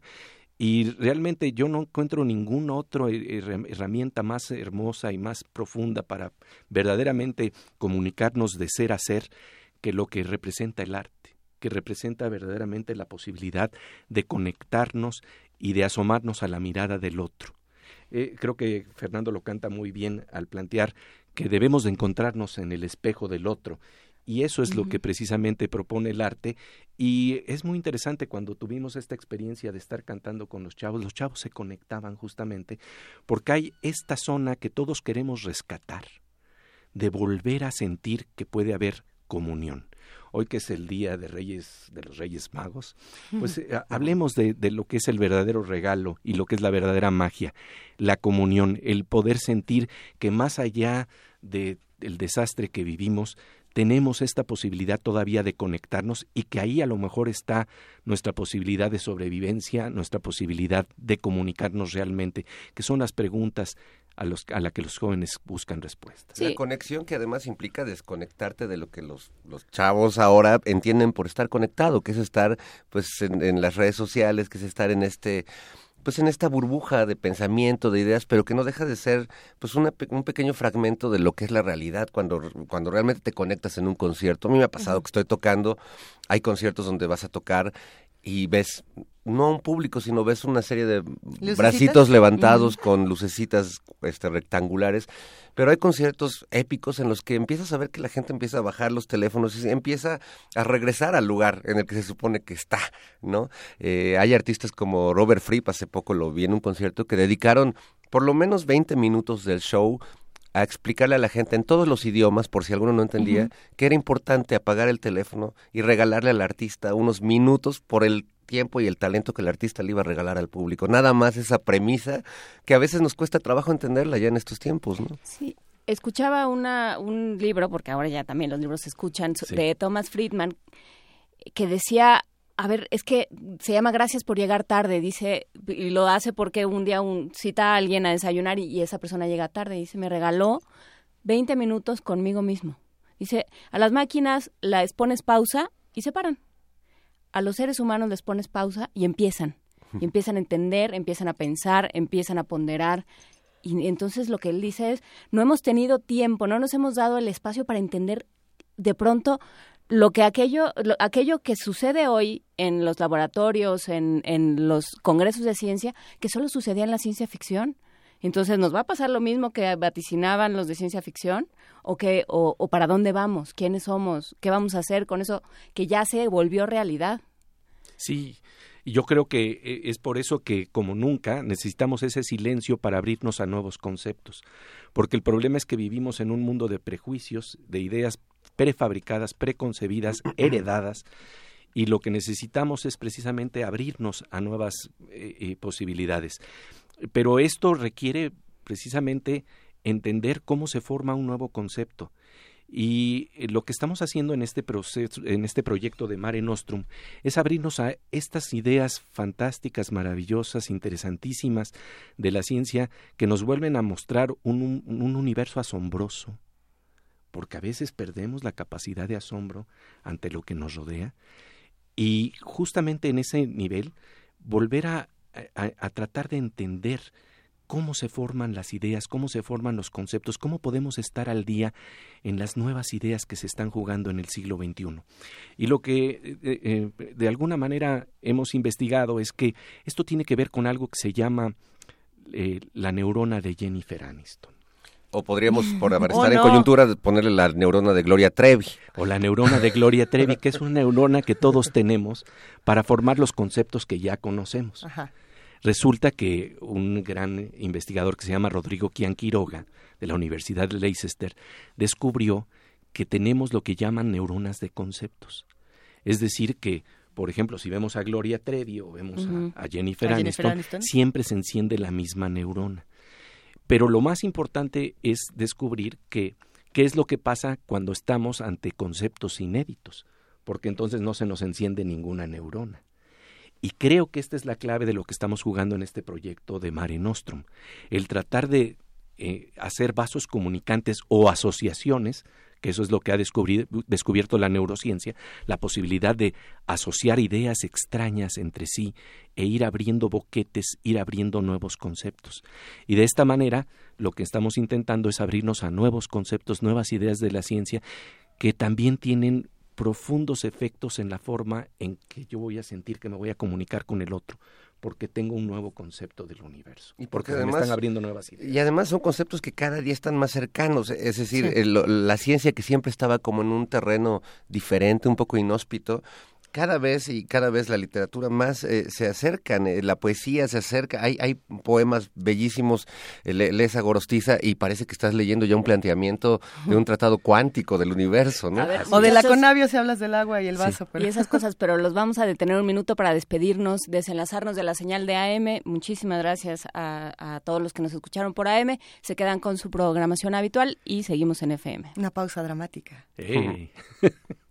Y aquí seguimos platicando con Fernando, Fernando Rivera Calderón y con Pepe Gordon. Hablamos de Mare Nostrum, este, este proyecto que nace en 2017.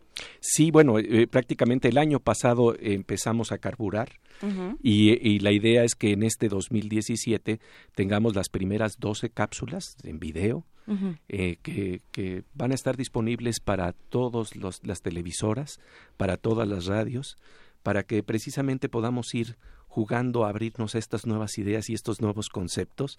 Eh, realmente tener cosmovisiones del siglo XXI. Es que es impresionante que todavía a veces pensamos en el átomo como, como eh, a principios de siglo.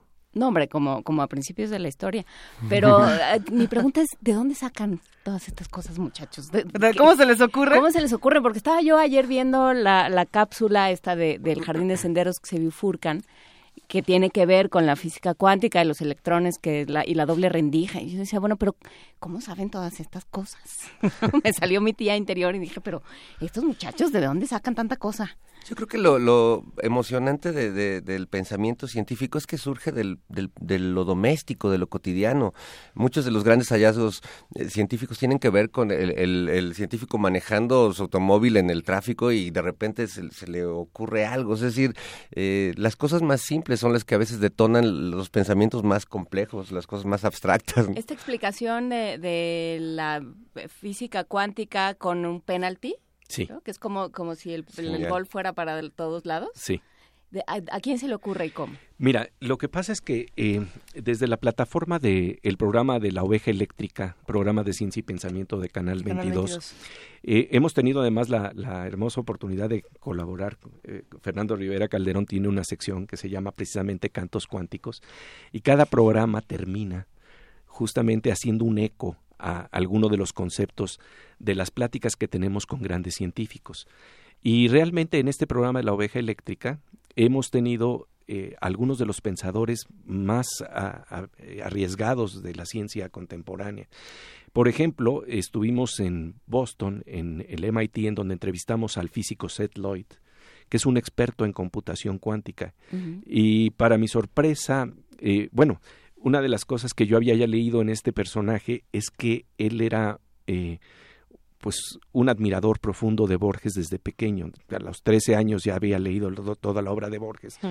Y resultó que en, una ocasión, cuando él ya se estaba graduando, se acercó una señora y les dijo a todos los graduados, pero no son tontos ustedes, no se dan cuenta que aquí está el mejor autor del planeta y no lo han ido a saludar era María Kodama, que se estaba acercando a, estos muchachos porque Borges estaba sentado con su bastón, su vestido blanco, su sombrero, y, pues por supuesto, eh, como, como Seth Lloyd lo conocía, se acerca a platicar con Borges y le empieza a preguntar qué relaciones tiene los cuentos de Borges con algunos conceptos de la física cuántica. Y Borges le dice, realmente relaciones no, pero no me extraña que la ciencia y que el arte se espejen. Y entonces, bueno, eh, eh, resulta que al contacto con estos grandes pensadores, eh, Seth Lloyd me, me plantea, es que cuando estamos hablando del mundo cuántico, estamos hablando de algo parecido al jardín de senderos que se bifurcan de Borges, en donde usualmente tenemos nada más una opción. Eh, o tomamos un camino o tomamos otro en una bifurcación. A Borges se le ocurre la idea genial de que se pueden tomar todos los caminos simultáneamente. Pero resulta que la naturaleza, en el nivel microscópico, sí funciona así. Y toma todos los caminos simultáneos. Y entonces Seth Lloyd me dijo, es como un penalti, en donde tú tiras el balón y se va por los dos lados de la portería al mismo tiempo. El tipo de goles que necesita nuestra selección, ¿no? Por ejemplo, sí. y, fíjate que pensaron en eso, haciendo una, digamos, lectura cuántica de lo que es el pensamiento y la palabra, mi bosque madura de Villaurrutia es un claro ejemplo de cómo eh, un sentido se puede volver mucho simultáneamente. Es que es eso, siempre el arte y la poesía nos han abierto a la simultaneidad. Whitman lo decía con toda claridad. Decía, me contradigo, qué bien, me contradigo. Soy tan amplio que en mí caben multitudes. Eso es prácticamente oh, como un pensamiento de orden cuántico, aunque por supuesto nosotros tenemos muy claro cuáles son las regiones de exploración que tiene la ciencia y cuáles son las que tiene el arte. Claro. No tienen las mismas metodologías y además lo que se descubre a nivel microscópico no necesariamente quiere decir que ocurra a nivel macroscópico en términos de universos paralelos, aunque eh, lo que siempre está como eh, muy tentador es decir, pues sí, nosotros, yo no tengo experiencia de que me he encontrado con una versión distinta de mí mismo, ¿no? Este, en términos de universos paralelos. No has estoy- encontrado a tu doppelganger No me, no, todavía. no me he encontrado con mi doppelganger, pero estoy hecho de átomos que sí tienen doppelgangers. Ándele. Y estás hecho del carbono que del carbo- del mismo carbono que ha habido siempre en la Tierra, que fue algo que nos vino a decir aquí Pérez Tupiñay que me dejó francamente muy Nos dejó en mal estado durante meses. Sí, ese Estamos carbono hechos de polvito de estrellas. Pero del mismo de Y maíz, los mexicanos, mezclados con maíz. Nuestros queridísimos radioescuchas nos, nos piden que si, que si se echan otra. Claro que si que se sí. puede. Claro que sí. Eso. Este, eh, eh, eh, ya que estamos hablando de universos paralelos, ¿te parece bien? Ah, cómo no. Y luego terminaremos con algo que nos abre a nuevos conceptos y a nu- nuevas ideas, ¿verdad? En Venga. términos musicales. Este justo es un ejemplo del vernáculo cuántico, este nuevo género. Yo vivo en universos paralelos que no siempre se pueden conectar. Mi vida se da en muchas dimensiones y en todas siempre me vuelvo a encontrar. En este universo ahora canto. En otro universo solo escucho. En otro universo yo me aplaudo. Y en otro universo yo me abucheo. Pero aunque existan muchas dimensiones, los universos son un solo verso. Las dimensiones tienen conexiones. Los universos pueden darse un beso. En uno puede que seas mi mamá, mi abuela, tal vez mi hija o mi hermana. Pero en este universo en el que estás, mi amor, mejor nos vamos a la cama. Llevo el camino mismo de equipaje y todos los caminos van a Roma. Distinta dimensión, mismo mensaje. Pues solamente Dios cambia de idioma. Yo vivo en universos paralelos.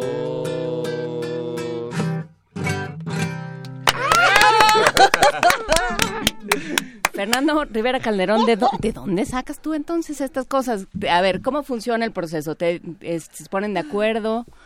Dicen, ¿qué tal que te avientes una canción de universos paralelos? ¿O cómo funciona? Pues eh, sí, realmente nos, nos echamos una llamada o nos vamos a tomar un café o Aquí algo dicen así. que un tequila, ¿eh? Dice que se fueron por un tequila. Habitualmente el tequila me lo tomo yo y casi siempre termino tomándome el que pide Pepe también. este, pero bueno, puede ser un tequila, puede ser un café, pueden ser este más. eh, Bueno, este todo está todo está sujeto a la indeterminación, a estas cuestiones científicas realmente que usamos El en nuestra principio de incertidumbre. Pero, eh, pero parten de una premisa. Hagamos una canción de... Sí, hay, hay la compone- Pepe me plantea un poco los, los temas que va a tratar, eh, me habla de los autores, eh, algunos los conozco, otros no, otros pues me, me clavo ahí en la información que el mismo Pepe me proporciona.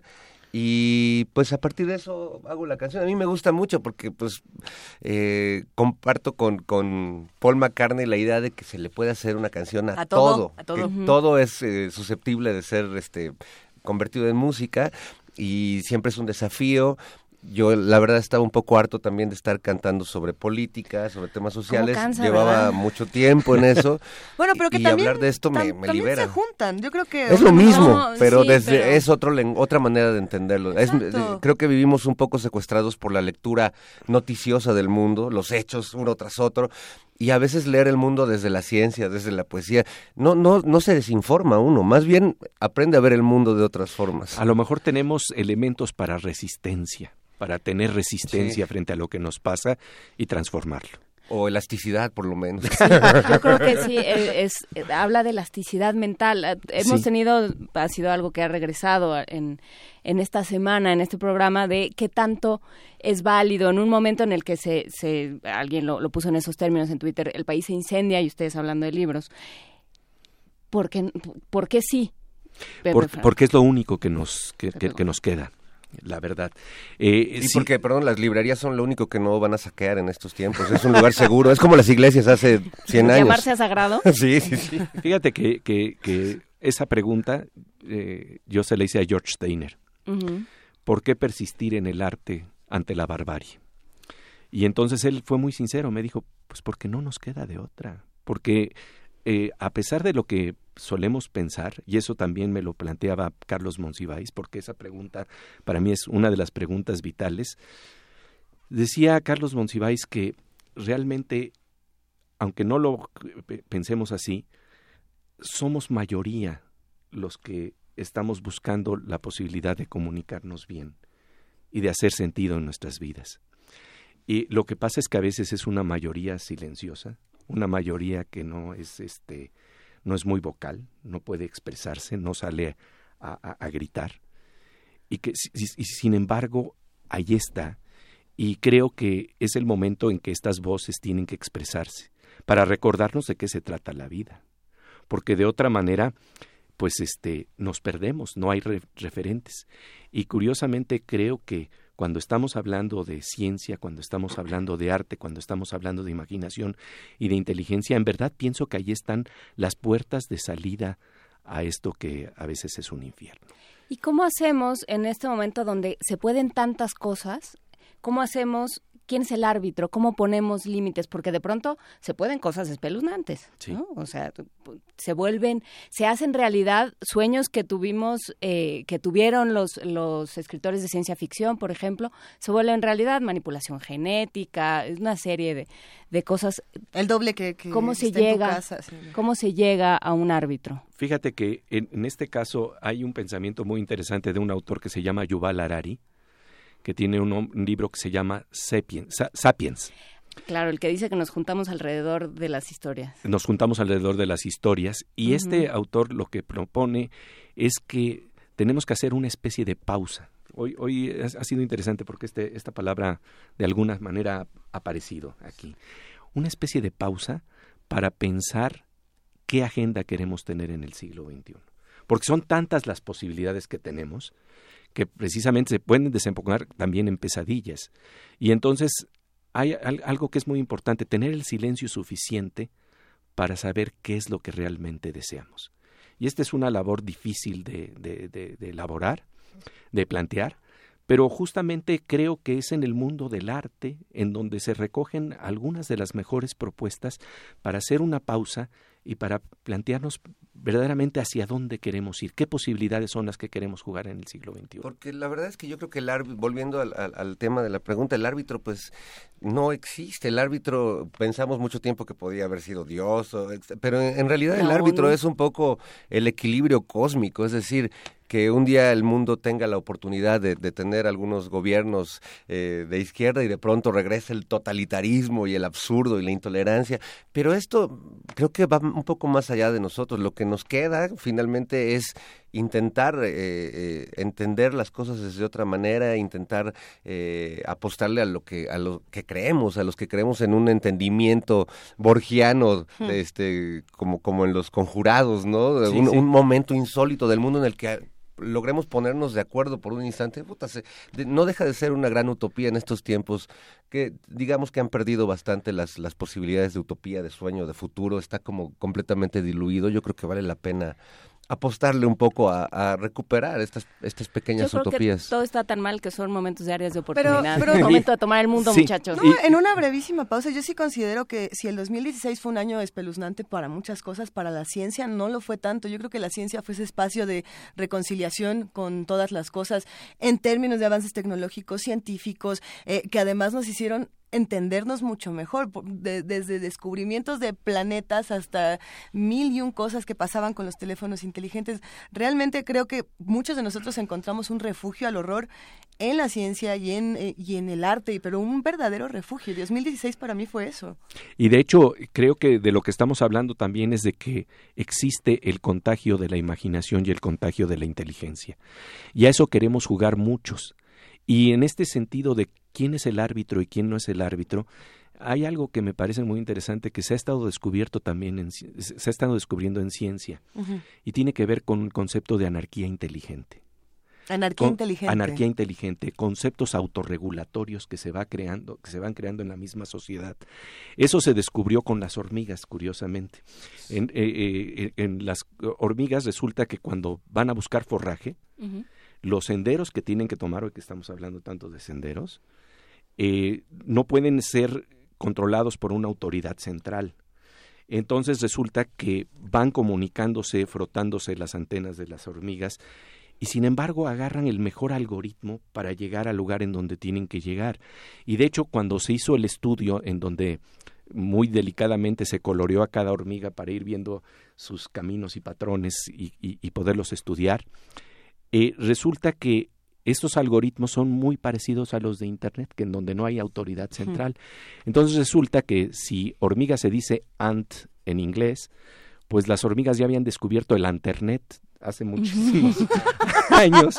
y, estamos hablando entonces de inteligencia colectiva y como nunca, con redes sociales, también podemos jugar a nuevas formas inéditas de comunicarnos y de empezar a utilizar el músculo de la imaginación colectiva en formas inéditas. Mira, el tránsito de la Ciudad de México es un ejemplo de lo que acabas de decir, porque funciona, lo que pasa es que no hay muchos senderos por abrir, pero los que hay, hay una especie de anarquía inteligente, y cuando pones a un tira a controlar el tránsito, se hace un desmadre, es decir, algo sucede que, que no nos funciona una autoridad, sino que la anarquía se nos da, la anarquía inteligente finalmente, ¿no? la tenemos, yo creo, además los seres humanos. Y entonces entonces creo que se trata también de contagiar la inteligencia.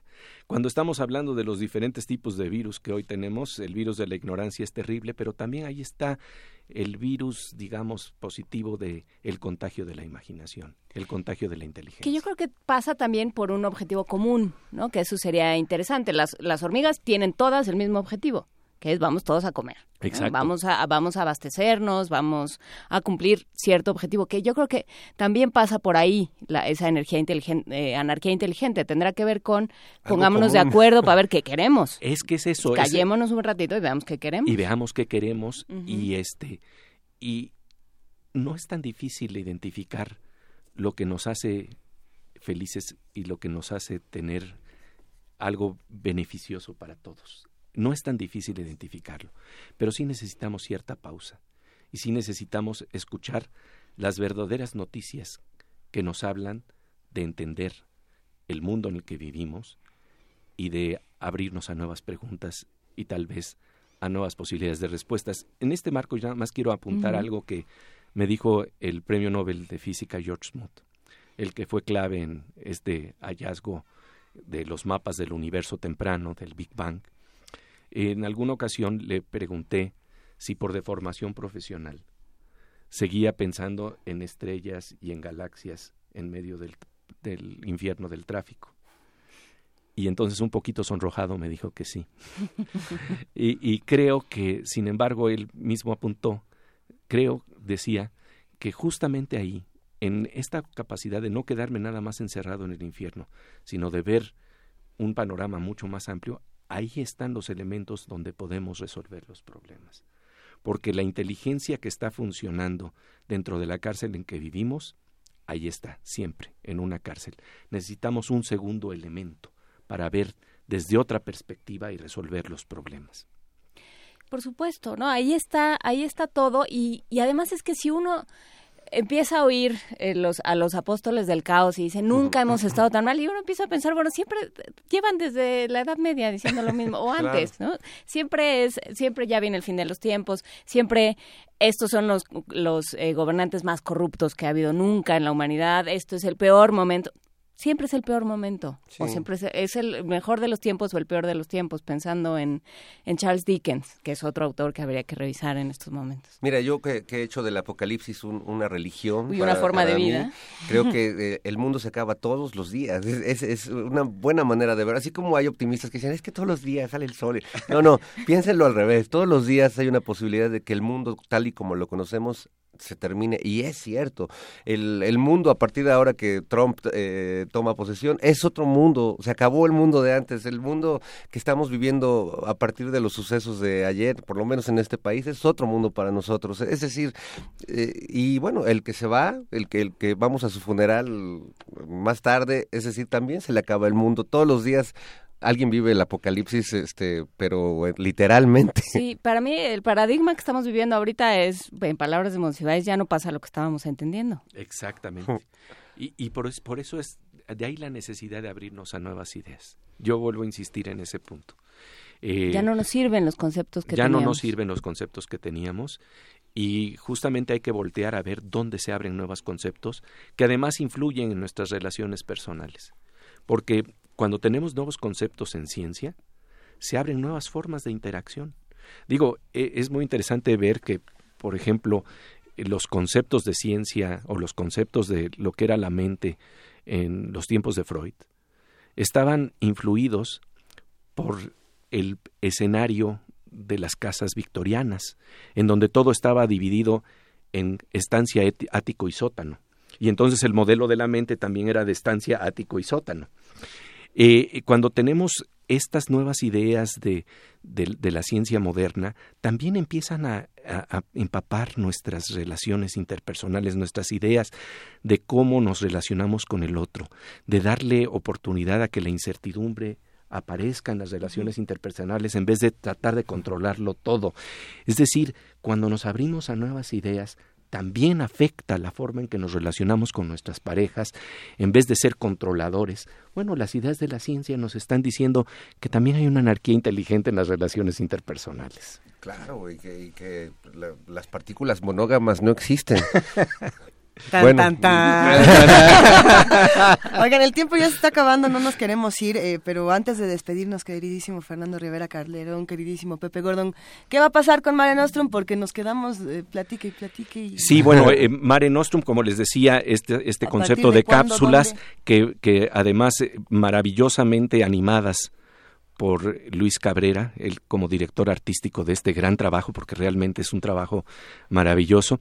Y estas cápsulas van a estar presentes a partir de, del mes de junio. Y quiero decirles que este eh, eh, de hecho estábamos platicando a- a- hace un momento con el director señor director? con el señor director de Radio UNAM Abrazo, y, Benito y- ah, sí y, Benito nos decía que sí que les están muy interesados que también en Radio UNAM se, se transmitan estas cápsulas.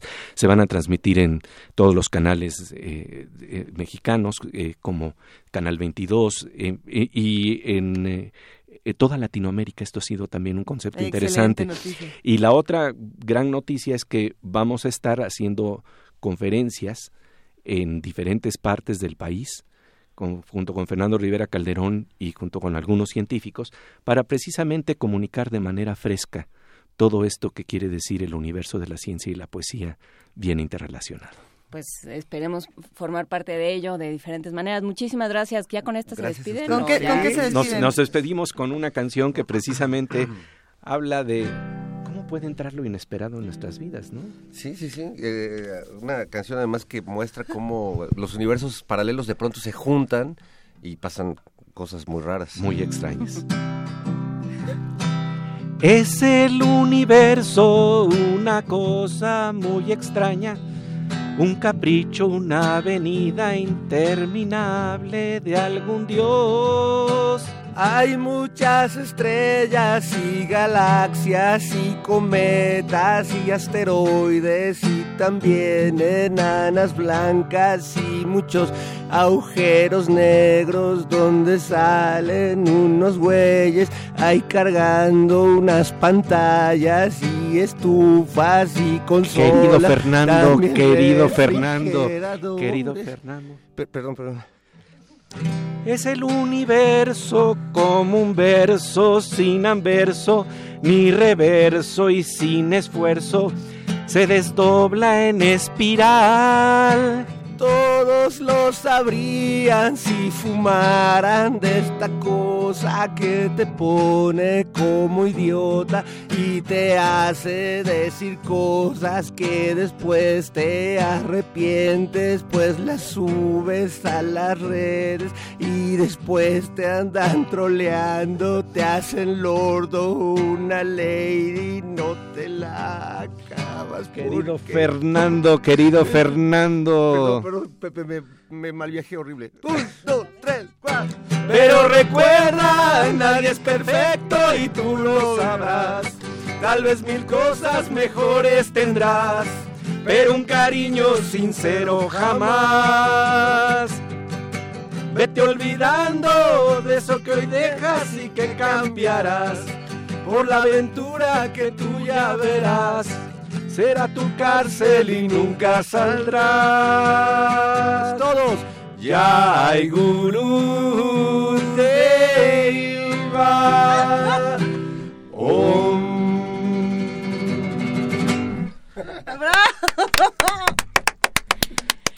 que, ya nos vamos, que con esto ya nos vamos.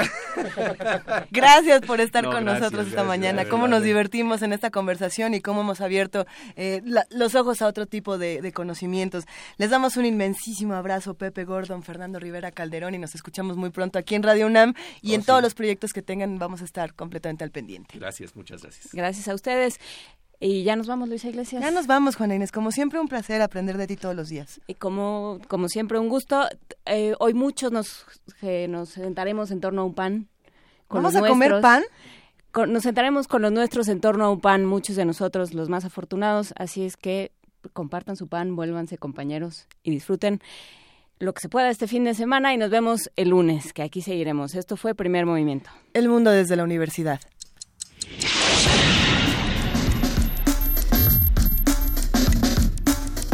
Radio UNAM presentó Primer Movimiento. El mundo desde la universidad.